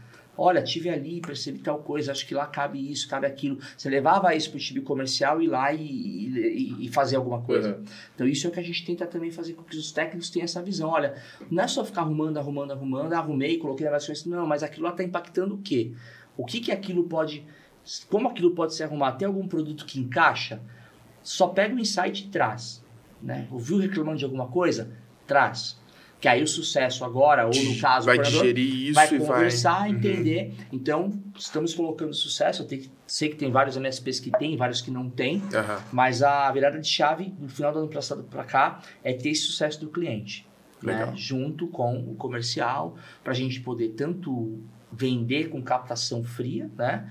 Como também é, atender melhor quem já está com a gente e receber melhor esse pessoal que, que, que chega. Né? Perfeito, caso. perfeito. Muito bom, acho que realmente esse negócio de ter esse atendimento com o cliente faz toda a diferença, não só nesse viés de você gerar mais negócios e afins, mas também para a questão de retenção, né? Mas então, só para a gente entender aqui a estrutura, a gente está iniciando um processo de CS, já existe um departamento de vendas, mesmo que Baby. pequeno por enquanto, baby, adorei esse termo. É, e o core mesmo está na operação técnica, né? São quantos técnicos entre linha de frente e gestão? Bom. É muita gente somos- lembrar, né? Não, somos 22. Vamos tirar. Tirei o meu sócio, o Leandro 20. ainda acaba ajudando em algumas coisas mais orientativas, né? Além de ganhar dinheiro, o Leandro tá fazendo o que hoje em dia? Ah, quase nada. Né? Gastando. Tá Será que ele tá gastando pelo dinheiro. menos ouvindo a gente Ah, nesse é, momento? Vamos ver, senão também eu vou puxar ele dele, tá tem sem tempo ouvir, né? livre, né? Tá só passeando. Pelo menos cara. uma, né, uma visualização, uma. Vai uma- ter. Vai ter que Não, ter. ele, porque né? o Leandro é foda, cara. Você olha ele na internet, tá sempre passeando, É, tá não, pra é. cima e pra baixo aí curtindo É a isso mesmo. Vai, vai, vai pedir as contas, ou vai querer comprar minha parte agora. Mas a questão, assim, tirando o Leandro, eu, e no caso administrativo financeiro e, e- e comercial, nós podemos falar em torno de 16 na operação, 16 ou 15 na operação. Legal. É, não tem o que fazer, né? Aí. É, é também lá nós procuramos é. setorizar, né? Então, na verdade, não- todo mundo fazia tudo antes. Agora você tem área de security, área de cloud, área de suporte. Isso é muito bom, porque Né? você vai É, gerando é, especialistas, né? Exatamente, exatamente. Até porque tem a questão ali, se a gente for falar em questão empresarial, cargo Uhum. de salário, você tem a questão que nem todo mundo tem perfil ou vai poder ser coordenador. Então você tem a tal do Y, né? Especialista É isso aí. e coordenador. Você Então, não cresce só pra cima, né? estamos trabalhando nisso também. Então tem áreas, né? Então agora Uhum. estamos com a área de gestão também separada, que entra mais essa parte de hospitais, porque esses hospitais que eu falei lá atrás é uma área que a gente também não atua só com ferramenta. A gente também atua Ah, Com a- agora sim. a- Foi, só, foi só um movimento com a mão aqui, tipo, aproxima do microfone. com a orientação, né? Com a, com a orientação do ambiente como se a gente fosse tal do virtual CIO, Uhum. né? Que é o conceito lá de trás, que alguns chamam de virtual CTO, porque tem áreas de mercado que eles não têm budget para ter um gestor de TI, né? E a gente tem falado disso aí, emendei, mas você falou das áreas, porque assim, a gente percebeu que suporte é suporte, gestão é gestão. Uhum. né? Então, muitos clientes pagam para ter um Gostei suporte. Faz todo sentido. mas querem ter É. um gestor. Suporte é o N1, N2, é o dia a dia ali e tal. E, e né? esse conceito de virtual CIO eu, eu acho incrível, porque é, até pouco tempo atrás eu falava muito que o MSP é o virtual CIO compartilhado ali entre várias empresas, né? Virtual no sentido de ser um, um quase, né? Ele é um semi-CIO, mas ele atua como, porém, compartilhado entre várias empresas, né? De forma terceirizada, mas a Sim. preocupação com a gestão da informação ali dentro daquela empresa, né? Não só o suporte ao hardware ou ao dúvida do e é o que, usuário, é né? o que você acaba vendendo. Você vende gestão. Foi o que o Sidney falou. A mentalidade agora da empresa não é mais consertar computadores. É entregar para o cliente a produtividade, economia de tempo e os melhores É investimentos. E aí faz todo sentido. Eu vender um serviço de VCIO É totalmente alinhado, acho que com essa lógica. Isso é muito bacana. Foi um, um recorte que eu tirei assim da sua fala que eu acho que faz todo sentido. Uhum. Hoje as empresas elas estão muito preocupadas em modelo de negócio, mas você já parou para pensar como é que está a mentalidade da sua equipe técnica? Se eles ainda querem só arrumar computador ou se eles estão pensando na função do cara que ele atende, no impacto que isso vai ter no dia a dia dele? Isso é muito legal. Não, e aí se você for Muito bom. falando da equipe, eu vou emendar no- por vice eu depois assim. é, hoje você falou uma coisa importante, né? É, para você segurar um bom profissional hoje, não é só mais só dinheiro, né? É, a questão financeira, tem a questão do ambiente, o propósito. A gente quer olhar o propósito. É o que isso. essa empresa está fazendo, Mas né? tem, é, Ou o que, que ela está cultura. impactando, né? E aí, quando você tem um código de cultura, você tem que fazer valer os valores de verdade. Eu Uhum. brinco para falar, não é só a plaquinha na parede, não é só o que está no site, isso aqui a gente tem que viver. E mais ainda, o que a gente não tolera. Uhum. Porque se der mancada aqui, ó, aí não tem muito pra onde correr, né? Então, essa cultura vai sendo enraizada, o pessoal vai se cobrando, vai se ajustando, porque assim, não é, é- eles estão impactando de alguma maneira. Então a gente tem um porquê, né? Então acho que quando você traz, vai ter gente que vai achar que é bobagem, vai ter Sim. profissional que é o cara, a gente brinca na área comercial, você tem o vendedor, que é aquele vendedor sangue nos olhos que ele faz tudo pra ser o que vai bater a meta. Que às vezes tem, tem segmentos de negócios que é importante Uhum. ter esse cara. E você tem o vendedor mais bonzinho, que é aquele cara mais na dele e tal, que ele vai mais pro, pra entregar, fazer sentido do que pra vender. Eu acho que na nossa área, vou falar por mim, eu ter um tanto técnico quanto o vendedor, que é aquele cara que vai, vai, vai. Se ele for muito com sede ao pote e não entregar resultado, eu vou ter um churn muito alto. Sim.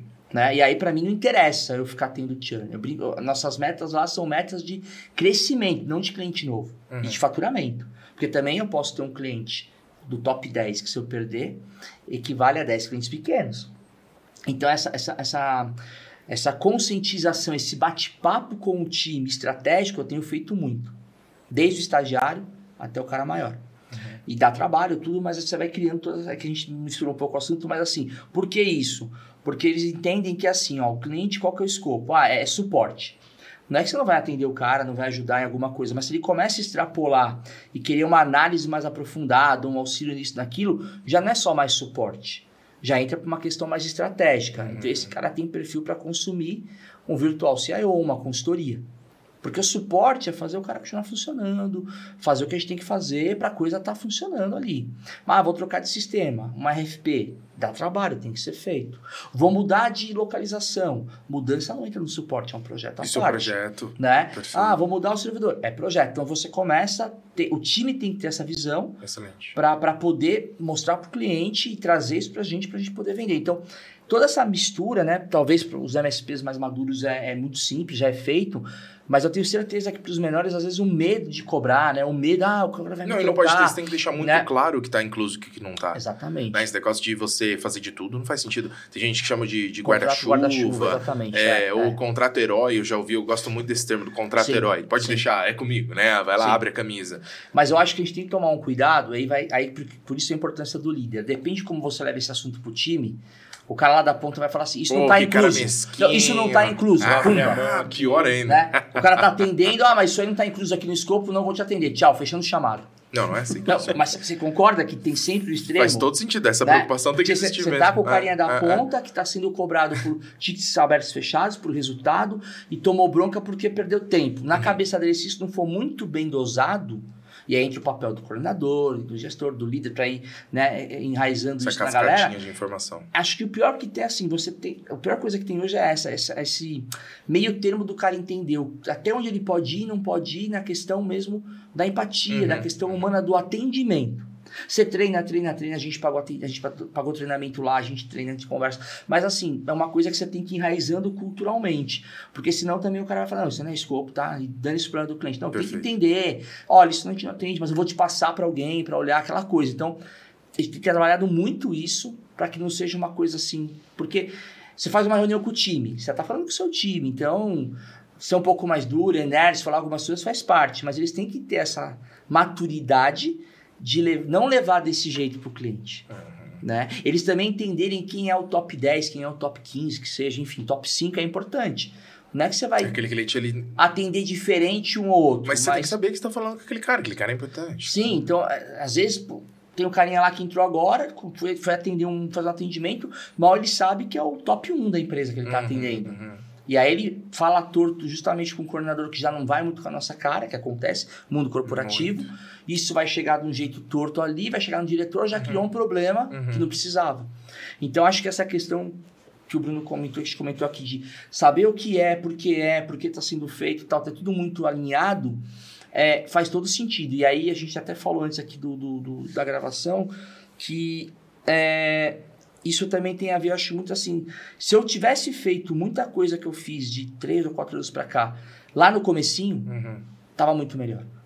Então essa questão, eu sou E mais um, E mais dois, E mais três, não tem problema nenhum. Se você começar certo, como MSP, ou, e começar a pensar, tá, hoje eu tô com cinco papéis, eu, eu tô fazendo papel de, de gestor, de diretor, de coordenador e de técnico. Uhum. Mas eu preciso começar a pôr gente do meu lado e dividir esses papéis, mas ter todos os papéis desenhados. Não espera para fazer isso depois. Organização. É isso né? aí. Porque aí depois você vai ficar. Você vai ter que. Né, É vai, vai dar mais trabalho. Então, eu acho que. Numa, uma, se eu pudesse dar uma dica do que eu não teria feito, eu teria feito, o que eu não fiz, é já ter desenhado isso, mesmo que eu fosse sozinho, eu fosse eu meu sócio, ou como eu comecei, eu, meu sócio e mais dois. E aí vem aquela cabeça do técnico, não do empreendedor.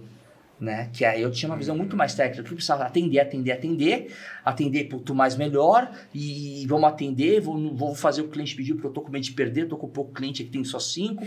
Então, se eu falar que vice aí eu vou querer vender, não vai querer. Então, quando você começa a ganhar mais maturidade, expertise, começa a ganhar mais autoridade com aquele cliente, que a gente volta no papo do que ele já gostou do, do hambúrguer que você está vendendo para ele, ele já sentiu o gostinho, ele quer o seu hambúrguer, né? Uhum. ele quer você. Então ele não dá para chutar o balde, mas ele vai querer te ouvir, ele vai querer que você, se você levar uma novidade ou querer cobrar, se você tiver justificativa plausível, ele vai fazer. Então não tem que ter esse medo. E aí você vai organizando, organizando. Então, se você já começa pequeno, mais organizado, com uma mentalidade mais empresarial do que operacional, você vai crescer muito mais rápido. Uhum. né? É Você vai dar um salto muito mais rápido. E aí você não faz as coisas no, no impulso também, né? Acaba contratando de qualquer jeito, só para tapar um buraco ali que estava faltando e atropela um processo de contratação. Chega um cliente novo que está desesperado por um, manutenção no servidor, já vende um contrato de qualquer jeito. Então, acho que o planejamento faz todo sentido para que você não, não caia numa tentação de gestão empresarial que vai, em pouco tempo, não ser sustentável e escalável. E para a gente encerrar essa questão de time, pessoas, é, é, uma, é mais uma curiosidade minha que eu vi, ah, acho que já faz um tempinho, alguns meses atrás, nas redes sociais da, da SL Tech, uma foto onde, além do time todo, você e o seu sócio, acho que era o seu pai junto. Seu pai faz parte do, do time, ele trabalha ativamente na SL Tech, É, eu fiquei muito curioso Legal, com legal. isso. É o, pre- a gente brinca que é o presidente, né? Ele trabalhou com a gente por um bom tempo. Aí você descobre que SL não é de Sidney e Leandro, é só as iniciais do, do dono, de fato, da empresa. É, o SL é engraçado, porque é, eu vou falar sobre isso já já. Não, o senhor José, né, que é meu pai, ele Ok, trabalhou com a é gente, é, ele trabalhou José, com a gente um bom tempo, mas nós aposentamos ele, né? É, já merecendo Compulsório, de Entendi. Ele ainda é- Aposentamos ele no sentido de, É. porra, vai pra casa. É, ele, a gente ele tá é- tendo... a gente chama de presidente até hoje, né? É o presidente, né? Eu acho que meu pai, eu brinco muito, meu pai é um cara muito humilde, foi metalúrgico, né? Se eu não me engano, estudou até a quarta série, mas ele deu princípios de família pra gente muito importantes, né? Então acho que é um cara, eu brinco que ele é o MacGyver, eu, tem MacGyver, tem aquele outro também que faz um pouco de tudo, sabe? Aquela É. pessoa que sabe, estudou eletrônica, arrumava televisão, talvez também impulsionou, via Um pouquinho ali de eletrônica, início da TI, né? Vál- válvula ainda, né? Aquelas coisas, aquelas TVs de tubo e tal. Enfim, via ele quando era pequeno arrumando aquilo, rádio também e tal. Então ele sempre foi curioso, gostava, mas ele a gente aposentou ele. De vez em quando ele vai lá, faz uma coisinha ou outra, mas ele tá já de boa. Já tem que aposentar, né? Que legal. Setentão, né? Já É. tem que dar uma, uma segurada, que os né? filhos, os filhos tomam conta agora. É isso aí. Mas o SL foi muito engraçado porque, assim, realmente, lá atrás era Sidney e Leandro. Mas hoje é segurança e lucratividade. Ah, que maravilha. Mudou. O, o que um rebrand não É, faz, né, quando- cara? Quando a gente foi buscar esse nosso propósito, valores mistos, pô, tem todo sentido. Então, hoje é verdade. Então, pra gente, a gente conta, a gente não tem vergonha de contar, mas hoje é segurança e lucratividade usando tecnologia. Uhum. Então o nome SL tem mais sentido. Mas era Sidney Leandro, não tinha isso. nenhuma, então. É, é coisa de marqueteiro fazer isso, né? que coube as siglas, né? É, você viu só, já, era, já tava guardadinho pro futuro. É, já, se não né? chamasse, sei lá, William, ferrou a sigla, Não, não tem fazer, muito bom. né? Muito bom, muito bom, gente. Olha só, é, antes da gente ir pro, pro final aqui, eu tenho uma listinha de coisas, queria só deixar um recado rápido, vou fazer uma pausa rápida aqui para quem tá acompanhando a gente. É, agora o MSPcast, ele também está no YouTube. Olha só. Então, temos o YouTube do MSPcast, que é o MSPcast Cortes, o link vai estar na descrição desse episódio, e também no Instagram, onde a gente posta muito conteúdo novo, muita novidade e também os melhores momentos de todas essas conversas. Então já segue lá no MSPcast do Instagram ou no MSPcast Cortes do YouTube. Jabazinho feito, vamos é voltar para a legal o conversa pessoal vai aqui. poder ver o corte de cabelo que eu fiz, né? Uau! Pra participar aqui. É, já que você tocou no assunto, vamos lá, a hora que o, o Sidney chegou aqui, e quem tá conseguindo ver pelo vídeo aqui nesse corte maravilhoso, já fica aqui o comentário. Que Sidney chegou, a primeira coisa que ele me perguntou, nossa, mas é filmado? Então eu preciso ir no banheiro pentear o cabelo? Foi isso mesmo. Mas eu cortei pra vir fazer, né? Não Pô, é. imaginei. Ninguém né? acredita. Não. Quer fazer o jabá da barbearia? Não tem problema. Pode? Pode. Ah, vamos falar pra ele. De repente é mais dois pra ouvir. O dono da barbearia e o barbeiro, né? Boa, boa, boa, Meu boa. A barbearia que eu corto é a Chaplin Barbearia. O Will é o dono. É lá na região da Vila Prudente, brasileira. Nota-se que ele é muito bom Muito em tirar bom. o seu Muito cabelo. Bom, na verdade eu queria franja. Ele errou, só assim. e eu volto lá e pago ainda, olha só.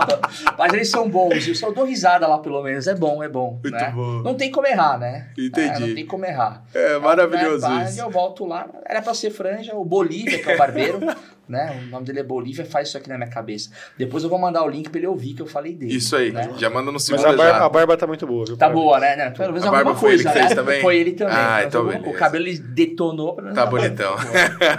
muito bom, muito bom, muito bom. Olha só, eu queria caminhar aqui pro, pro fim da nossa conversa trazendo um dado que durante a nossa conversa aqui para fechar roteiro, enfim, conhecendo um pouquinho mais da história do Sidney, eh, a gente fez uma conta rápida e eu tomei essa nota aqui. Eh, nos últimos 5, 6 anos, mais ou menos, por favor me corrija, a SLTech foi de 400 para 3.200 devices sob gestão contínua ali, sendo cuidados o tempo todo. E acho que isso é um número muito bacana, não simplesmente para falar, nossa, temos um, um- um parque enorme, mas para mostrar o quanto é possível, a partir do momento que você ajusta alguns detalhezinhos, Sim. explodir em pouco tempo, né? Eu queria deixar isso eh, registrado aqui. Não, legal. É, daí não, realmente não é vaidade, mas é o que você falou. Recentemente a gente acabou de ganhar um contratinho aí de 15 maquininhas, né? Porque o local que a gente atende comprou uma empresa. Né? Então a gente começou a atender É. no sul. Começou a atender um local, 45 equipamentos, device. E esse local, nós estamos lá há sete meses. Comprou um outro, né? Com 15. Então agregou, então passou de 45 para 60. Né? E já tudo no mesmo formato de padrão. Então é o que eu falei lá no começo. Às vezes você dá uma mãozinha, ajudar a pessoa a se estruturar e crescer em tecnologia, impulsiona ela de alguma maneira a atuar melhor no que ela é boa em fazer. Isso vai dar mais lucro, ele vai poder crescer e você vai crescendo junto com ele. Então, Porque ele vai precisar de mais gestão. e ele crescendo suporte. e, e É ele sentindo que você está ajudando. Eu até queria deixar um insight aqui, que eu falo muito isso, né? Acho que vale como um bate-papo quando você tem os números muito próximos, assim, para trabalhar, porque às vezes em umas objeções eu costumo falar o seguinte, por exemplo, é, ah, um local com 40 pessoas, né? 50, vamos falar em 50 pessoas. Você já começa perguntando qual a média do salário de cada um. Vamos dar, dar a média para mim. Né? A média é 2 mil reais. Vamos falar em 3 mil, vai. 3 Ok. mil pelo outro, 3 mil Ok. reais. A média. Nós estamos falando em 50 colaboradores. Legal. Aí você pega essa média e divide por 30. Vai dar 100 reais por dia, Uhum. certo? Por pessoa.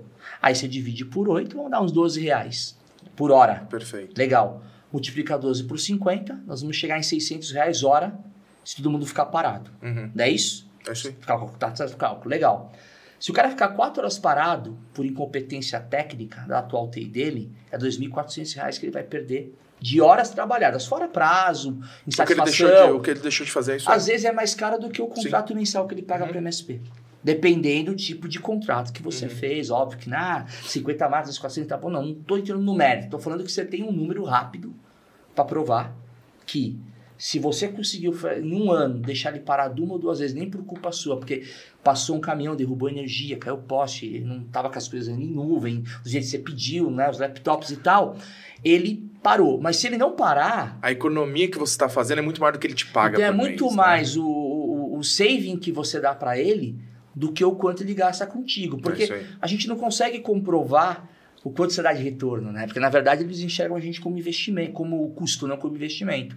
E quando você faz essa conta reversa, não tem como o cara falar. Uhum. Então, se você prestar o serviço direitinho, tiver tudo certinho, conseguir provar que quando houve falha, foi falha porque não seguiram o que você pediu, e aí vai do princípio do bom onboard feito, aquela coisa toda, é o que eu falo muito pro meu time, não tem, não tem briga, não tem que estressar. Se vocês fizeram o que tinha que fazer, documentaram o que tinha que documentar, e numa reunião a gente consegue provar o que tem que provar, não é se isentar, é só deixar tudo bem. E aí, se eu vou demorar muito mais para arrumar, não é mais culpa minha, É isso. é culpa dele. Uhum. Né? Então acho que, que, que isso tem feito a gente conseguir bastante, digamos assim, aprovação e o cara querer comer o molinho lá do nosso hambúrguer ao invés de comer do concorrente. E fazendo uma conta rápida, é uma proporção muito boa, viu? É 3.200 máquinas para 17 técnicos, dá quase aí 190 máquinas por atendente. É, a gente busca essa, esse número, vocês falaram que no Brasil é 200 É por bom. atendente, né? isso, Não é isso? 200 a 250 prova de produtividade. É. É isso aí. Então, assim, é, é um número muito bom. Se a gente for pensar a média do Brasil hoje, quando a gente Tá olha para as empresas que é, não têm essa produtividade bacana, a gente chega em no máximo 100 máquinas por cabeça. Quando a gente pega o top de produtividade, dá na média ali entre 200 e 250. Então, estar em 190, caminhando para 200, 200 e pouco daqui a pouco, é um número muito Sendo bom. que a meta é 4 mil dispositivos por ano, tá excelente. Você É, pode contratar até mais três técnicos.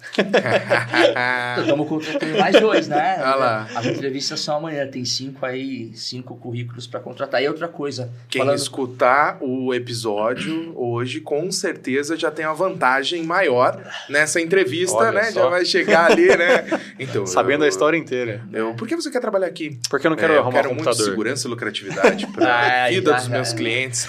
Já vai, vai virar já um já, vou ter que mudar agora, né? Mas é muito legal vocês falarem de pessoas, eu sei que a gente está terminando, mas uma coisa que a gente também aprendeu é contratar talento, demite rápido.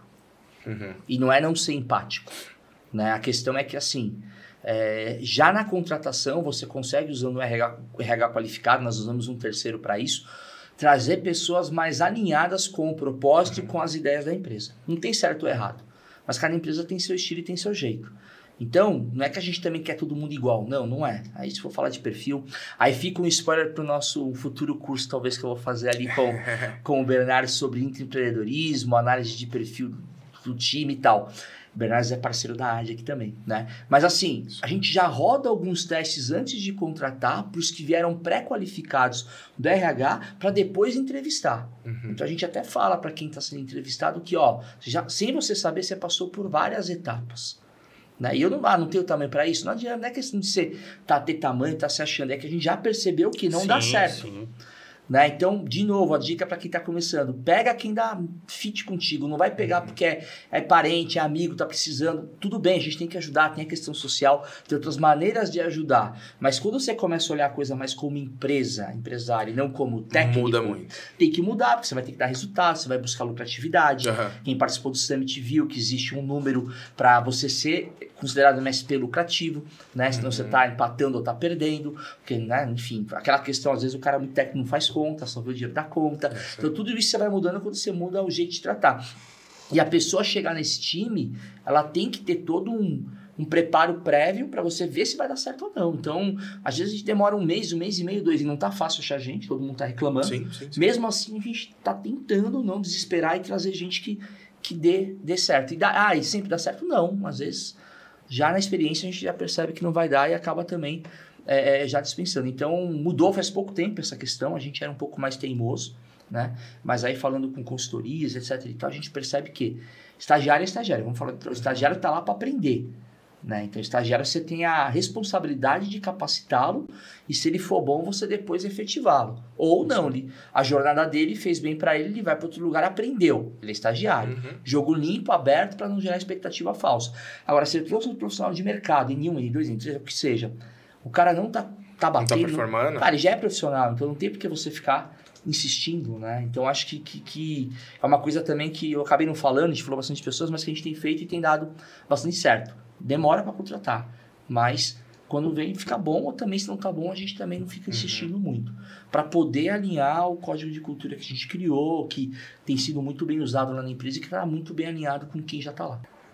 Muito legal. E assim, dá, acho que ficou claro, dá para a gente resumir que os próximos passos, então, dessa jornada como MSP é ampliação do time, ficou Sim. bem claro, contratação de dois técnicos. A gente está falando também de explorar novos mercados, como a ideia de entrar para o agro, né? Acho que isso é muito legal.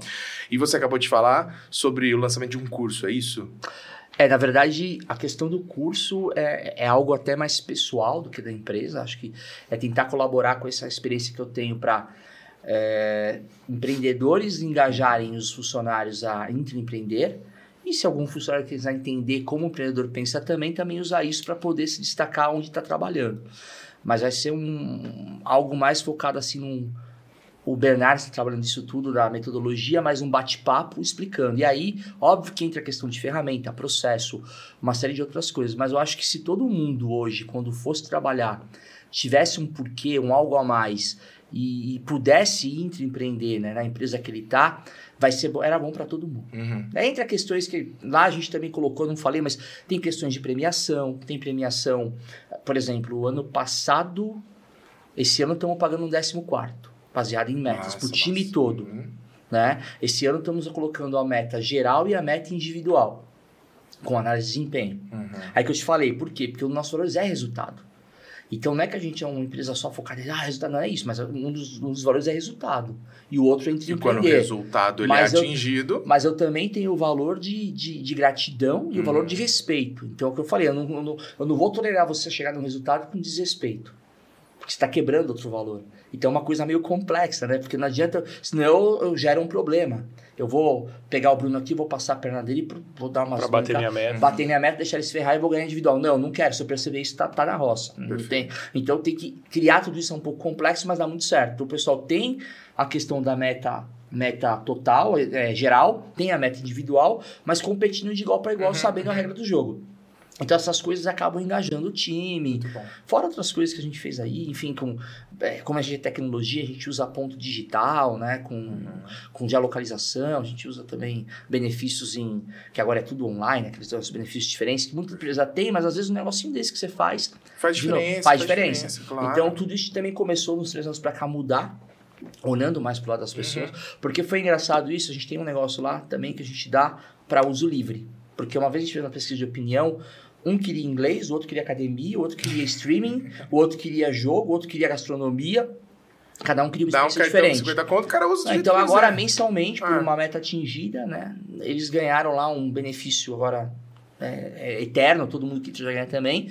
Eles têm um valor livre. Então, se o cara vai tomar cerveja, vai pagar o inglês, vai pra academia, tanto faz. Fora os benefícios de direito e tal. É. E isso fez, deu um impacto muito legal pra galera também. Então, a gente está tentando, como eu falei, é, fazer coisas que o mercado pratica nos, nos bigs aí, dentro da empresa, que não, não impacte tanto Trazer para a realidade, exato, PME. explicar. Uhum. E o pessoal tem, eu tenho percebido que tem sentido que é diferente de outros uhum. lugares. Né? Então, e aí tudo isso vai em conta daquilo que a gente falou que é, mudar o mindset. Quando a gente é muito uhum. técnico, a gente pensa muito como técnico. E aí você vai falar, ah, quando era técnico, sei lá, eu quando fui técnico ficava no fliperama. Fliperama é antigo, né? Você é, jogou, não, mas eu fui, eu fui, né? eu fui, eu fui. Lá, ia lá, quando era bom, pô, perdia eu, tempo. Eu que eu sou novo, mas... O cara tá home, o cara tá dormindo, não sei o que. Cara, você tem que confiar no seu time. Né? Ou, ou ter ferramentas que comprovem a produtividade dele. Sim. E ele saber que ele tem produtividade. Também usa uma ferramenta lá de produtividade, enfim. Fazendo todo esse mix, você consegue deixar o cara um pouco mais solto para trabalhar. E quando ele é cobrado, ele é cobrado com propriedade, não por achismo ou porque tá achando que tá pegando no pé, Perfeito. com depara. Data, data driving. Exato. Então isso tudo também está ajudando muito a gente, tanto na retenção como na atração, que é engraçado, porque a gente começou a receber currículo do nada. Né? Então também tá. Eu Isso nem é falei. É, estão achando a gente no site mandando currículo. Uhum. Né? Então, assim, aí quando vai perguntar, Muitas vezes, ah, porque eu achei, porque isso, porque aquilo. Então, a, a tal da autoridade, né? Ela vai, ela vai gerando essa questão da, da, da, da vontade de estar tá lá Sim, com a gera gente visibilidade, essa visibilidade vai Exatamente. fazendo um processo de atração. Exatamente. Uhum. Coisa que eu não imaginava também que nós teríamos, começou a Isso é acontecer. muito bom. Não só para a área técnica, como para outras áreas. Está chegando um- Uhum. vários currículos, a gente vai guardando, manda para o RH lá e tal. E é isso, acho que, que, como você falou, é crescer o time, é crescer o número de ativos, é, talvez uma filial norte, tá? Opa! É, tá aí nos planos Olha os também. spoilers aí. É, talvez uma filial norte, né? E aí continuar praticando a essência do, do que é ser MSP. Acho que para nós ficou muito claro isso, muito enraizado, a gente usa muito isso, fala muito isso. Acho que uma das dificuldades é fazer o cliente entender a tradução disso para quem é comum. Uhum. É um dos desafios nossos, que a gente tem cada vez mais tentando, tentado trabalhar, né? E pegando exemplos de quando acontece, tá vendo isso aqui? Isso aqui é papel de MSP, isso não é break fix. Então, no dia a dia, ir levando isso para o cliente para ele ir maturando a diferença do MSP. A gente é muito comum, a gente, quem é da área de TI, a maioria, né? Pelo menos vocês fazem um trabalho excelente em divulgar isso, sabe a diferença de break fix para MSP. Uhum. Quem não sabe, ouvindo aqui ou conseguindo vocês, vai aprender.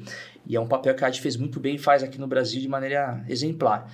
Feito isso, nós de TI sabemos. Mas e o cliente final, ele sabe?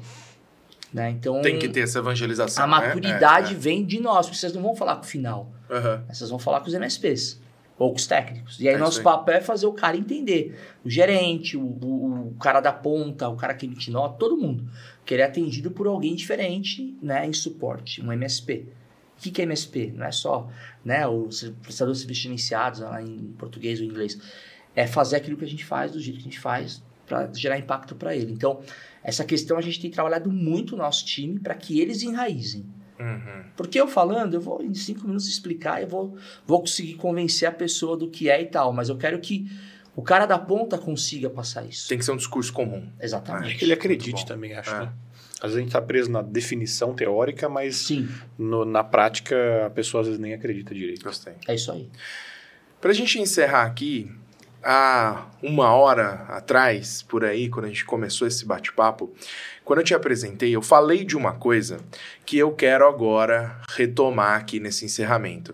Eu disse que você Fanático pelo é um Corinthians. pouquinho fanático pelo segundo melhor time do Brasil, ficando atrás somente do Galo Rubro-Negro de Itu, o Ituano Futebol Tá Clube, ficando apenas atrás do Ituano. Que história é essa? Você foi pra Tóquio, bicho. Cara, fui, fui sim. Na verdade, eu sou corintiano, né? Obviamente. Não vou falar que eu sou fanático, mas quando o Corinthians estava lá buscando a famosa Libertadores, eu falei: se for campeão, eu vou pro Japão. Foi campeão, eu falei: tá bom. Liguei para uma agência especializada, né? Na época já para ir com os ingressos, hospedagem, tudo certinho. Timão Pacotão. Viagens. É, já Timão era alguma coisa Viagens. assim, Fiel Viagens, Timão Viagens. Era o pessoal ali da região da Paulista. E fomos com um avião fretado, viu? Só pra nós, legal. praticamente. Não era a CVC, eu fiz spoiler, fiz aqui propaganda, né? Desculpa, não era eles, era outra. CVC, no caso, quiser patrocinar É, a gente, pode. já sabe, né? Tem meu e-mail lá na descrição. Porque eles também fizeram muitas, mas assim, era uma especializada com experiência. Que legal. Tinha já uma série de. Então já chegou lá, já recebemos, eu tenho guardado até hoje, que na época era, era papel, né? 10, 11 anos atrás, 2012, o ingressão da FIFA, assim, do primeiro e segundo hora. jogo. Porque, infelizmente, alguns times vão pra jogar o primeiro e já voltam, né? Uhum. Aí acabam tendo que assistir o segundo jogo dos outros que estão lá. eu tinha os dois, né? Com esse medo, mas passamos pelo primeiro, né? O Awali, se eu não me engano. E foi muito engraçado, porque eram que nem de São Paulo para Ribeirão. Então eram quatro horas de viagem, estado Toyota. Banquinho quente, zero graus, banquinho quente, aceita ficar quentinho. Porra, que da hora. É, legal, experiências Não, diferentes. é, igual a gente aqui, a gente quer ar-condicionado, né? né? E, É lógico e é aí, mesmo. o segundo jogo, uma hora e meia mais ou menos, eu fiquei em Narita. É tipo uma cidade vizinha de Tóquio, mas dava pra ver Tóquio, assim. E o Japão é lindo, viu? Assim, falando em país, assim, é uma coisa que eu voltaria muito arrumado, tecnologias. Eu fui naquela, em, eu fui no cruzamento, que mais tem fluxo de Aquele gente. monte de Eu gente não lembro o nome passando, agora, que, loucura que é a. Santa Efigênia Nossa. Ah, Então, é Tóquio na, isso, na né? época, é, Tóquio. Dez anos atrás, o robozinho que varre tava lá sendo exposto. Que da hora. Né? Então aquele robôzinho que virou comum hoje em dia que vai Aham, sozinho, tinha lá tal. Enfim, a gente Parece passeou. o tamanho de um, de um carrinho de golfe, né? Com as escovinhas no chão. Exato, limpando. mas é, mas hoje em dia é bem pequenininho, né? Aquele, sabe aquele redondinho? Parece um Ah, doméstico. É, tá. que virou, Ok, virou já febre. sei. De- 10 anos, 11 anos atrás lá era o que tava no momento.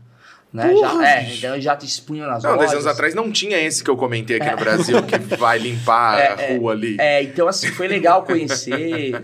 É muito arrumado, muito legal. Mas sim, fui ver, graças a Deus voltamos campeões, né?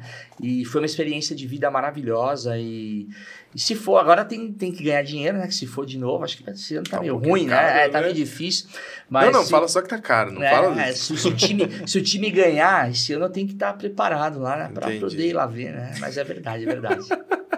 Muito bom, muito bom. Torcedor de segundo, melhor time do Brasil. É, você um, falou um Ituano. dia, um dia você vai ter esse bom gosto. É igual tomar vinho, sabe? Eu Sei. nunca cheguei nesse paladar de né? gente rica, mas Sei. você chega um momento que um vinho de 150 reais não é nada, né? Você tem que tomar um negócio diferente tal. É a mesma coisa. Um dia você vai perceber que o Corinthians tá ali em segundo plano próximo do Com Ituano. Ituano. Perfeito, perfeito. Mas você tem bom gosto, tem bom Obrigado. gosto. bom, é isso. Quer deixar um recadinho pros seus filhos? Três filhos, né? Três filhos. Ah, é aquilo que a gente fala, filho é. Três filhos fora os 20 da empresa. Não, é, filho é uma dádiva, né? E às vezes é quem trabalha com TI para conciliar tempo com, com família sempre é um pouco complexo, mas eles sabem que ah, tudo que a gente tem construído é para deixar um legado, né? E você falou da empresa, eu acho que também não, é- não chega a ser filho, mas é uma coisa que parabéns para todos, né? MSPs, empresários do, do Brasil, porque é uma responsabilidade, né? Então, que você acaba de 20, se a gente colocar que na média você impacta em mais pelo menos duas pessoas de cada um que está lá, você está falando em 60 pessoas impactadas, né? É, por um, pela sua empresa, fora Os clientes. os, né, os clientes, mas diretamente que depende dali para sobreviver é ele mais alguém da família. Então, é uma responsabilidade social muito grande. A gente brinca, fica às vezes fica um pouco é, desgastado, fica meio bravo, às vezes quer largar tudo, mas eu acho que, que empreender no Brasil não, não é para amadores, né? Não. E é uma responsabilidade social muito bonita de quem leva a sério e enxerga isso como uma possibilidade de estar ajudando o mercado. Então, e aquilo que você falou, você falou dos filhos, mas, de novo, né? Eu acho que não tem mais espaço para essa separação, né? Do que o patrão não presta ou o empregado não presta. A gente tem que trabalhar todo mundo junto, né? Então, na verdade, essa questão do empreender, ela não é utópica, é porque, assim, cada um está no seu lugar que não é estar agora. Né? Então, se eu ficar olhando o meu, meu patrão como um cara que quer meu mal, eu vou trabalhar mal. E se eu ficar olhando o meu funcionário como um cara que não quer, quer me ferrar, eu vou trabalhar mal também. Então, essa, essa sinergia tem que existir. E aí entra num grau de conscientização, de evolução. De, né? A gente está falando aqui, não desmerecendo nenhuma categoria, mas é uma área de tecnologia. Então, óbvio que a gente vai trabalhar com pessoas geralmente um pouquinho mais esclarecidas, capacitadas. E, e- e mistura de gerações também, né? Sim, gente a área gente- exige essa capacitação, a gente né? tem é gente que- no time de 50 anos e de 20 anos. Uhum. Então, você está misturando muitas gerações. Então, tudo isso hoje é muito importante também para o sucesso de qualquer empresa, ainda mais MSP. Então, a gente tem que ter esse tato. E, aí, de novo, entra aquela questão, né? Sai um pouco da parte técnica, vai para a área mais é, negócio, mais empresa. Ou se não tem capacitação, põe alguém para fazer. Porque às vezes você está perdendo um cara bom ali, alguém que podia estar agregando por uma bobeira. Né? Então, acho que, que essa questão de, de filho, eu não encaro eles como filhos, mas eu encaro, encaro como ser humanos, né? únicos, que estão procurando seu espaço, que a gente tem que respeitar, mas eles têm que saber essa limitação que ninguém está querendo explorar ninguém. É um jogo de ganha-ganha. Né? E é um, um pouco utópico, você se decepciona às vezes, mas eu acho que depois que você consegue ir alinhando, entendendo quem está chegando no seu time, fica uma coisa muito transparente e a coisa flui legal. Excelente, espetacular. É, deixar dois recadinhos aqui. Quem quiser acompanhar a SLTech no Instagram, arroba SLTech underline tecnologia, certo? É isso aí. E para encontrar Sidney, melhor no LinkedIn, talvez? Pode ser no LinkedIn. Sidney Galhardi. É isso aí. Eu uso pouco Instagram. Tem que melhorar, né? Tem que É. mais, eu uso pouco. Beleza, beleza. Tudo que a gente conversou aqui, qualquer link que a gente citou vai estar na descrição desse episódio. Quero agradecer demais sua presença, Sidney. Obrigado pela confiança no MSPcast, obrigado pela confiança na arte, pela parceria, pela amizade que a gente construiu ali nos últimos anos. E obrigado por vir até Indaiatuba, onde fica a sede da AD, onde fica o nosso estúdio aqui, que estamos inaugurando com você. Primeira jornada de um MSP que a gente está fazendo aqui, direto do escritório. Prazer ter você aqui, viu? Eu que agradeço mais uma oportunidade, agradeço a todos vocês. Eu acho que é, vocês sabem que para a SLTech vocês são fornecedores, são parceiros, acho que isso é, é importante dizer. E espero que eu não tenha constrangido nenhum colega, né? Porque você sabe que eu falo do pessoal aí, né? é, mas eles vão me desculpar, senão eles vão me pegar no evento lá, né? E vão, vão bater, mas é. É todo mundo gente do bem aí, todo mundo no mesmo propósito. E a gente. O foco é fazer a comunidade MSP crescer cada vez mais e levar serviço de qualidade, né? Para os clientes do Brasil inteiro aí que possam precisar de suporte em tecnologia. É isso aí. E Bruno Zanelli, obrigado novamente. Tá aqui sempre com a gente, parceria. Eu que agradeço. Completíssima. Parabéns, Sidney, pela história, pela parceria que a gente tem, por todo o propósito da empresa. Eu acho que é nítido a gente ver também quando alguém está no negócio porque ama e gosta do que faz e enxerga propósito e tira forças aí de muitos cantos para conseguir levar a empresa para frente. É muito é, inspirador para a gente também aqui como host e co-host desse podcast. E eu queria falar para quem vai produzir esse episódio depois, para separar o corte especial, onde o Sidney fala que para mim foi muito marcante sobre a mentalidade da empresa, já comentei vou falar de novo. Preocupe-se se os seus funcionários sabem, sabem que você não está só arrumando computador, se eles têm a percepção e se eles entendem do impacto que você tem na operação do seu cliente, na produtividade da empresa, na rentabilidade que ela vai ter. E eu acho que isso faz todo sentido. Tem muita gente preocupada com o modelo de negócio esquece da base, esquece do fundamento da teoria e de como isso floresce dentro da sua empresa. Então, para mim, isso foi a principal lição de hoje, tá? Isso acho que tem que estar claro para todo mundo. E faça esse trabalho interno, faça essa pesquisa, essa curadoria para saber se está todo mundo alinhado, se todo mundo pensa a mesma coisa, se está todo mundo olhando para o mesmo destino futuro e está arrumando e remando todo mundo junto para o mesmo lado. Acho que é isso. Perfeito, excelente, excelente. É, acho que não tinha como a gente encerrar de forma melhor. Então, quero agradecer a todo mundo que acompanhou a gente até aqui. Você que está acompanhando por áudio, por favor, aproveita e coloca lá cinco estrelinhas no Spotify. Ou se você está ouvindo pelos Google Podcast, Apple Podcast, enfim, o seu agregador favorito. Estamos todos os principais agregadores de podcasts do mercado. É, e também agora no Instagram e no YouTube. Então aproveita que você já vai seguir a SLTech, segue também o arroba MSPcast. E se você estiver navegando pelo YouTube, aproveita para já acompanhar, se inscreve no canal MSPcast Quartz. Esse é o MSPcast, o podcast do prestador de serviço de TI, podcast da AD. Eu sou Luiz Montanari, muito obrigado e até o próximo episódio.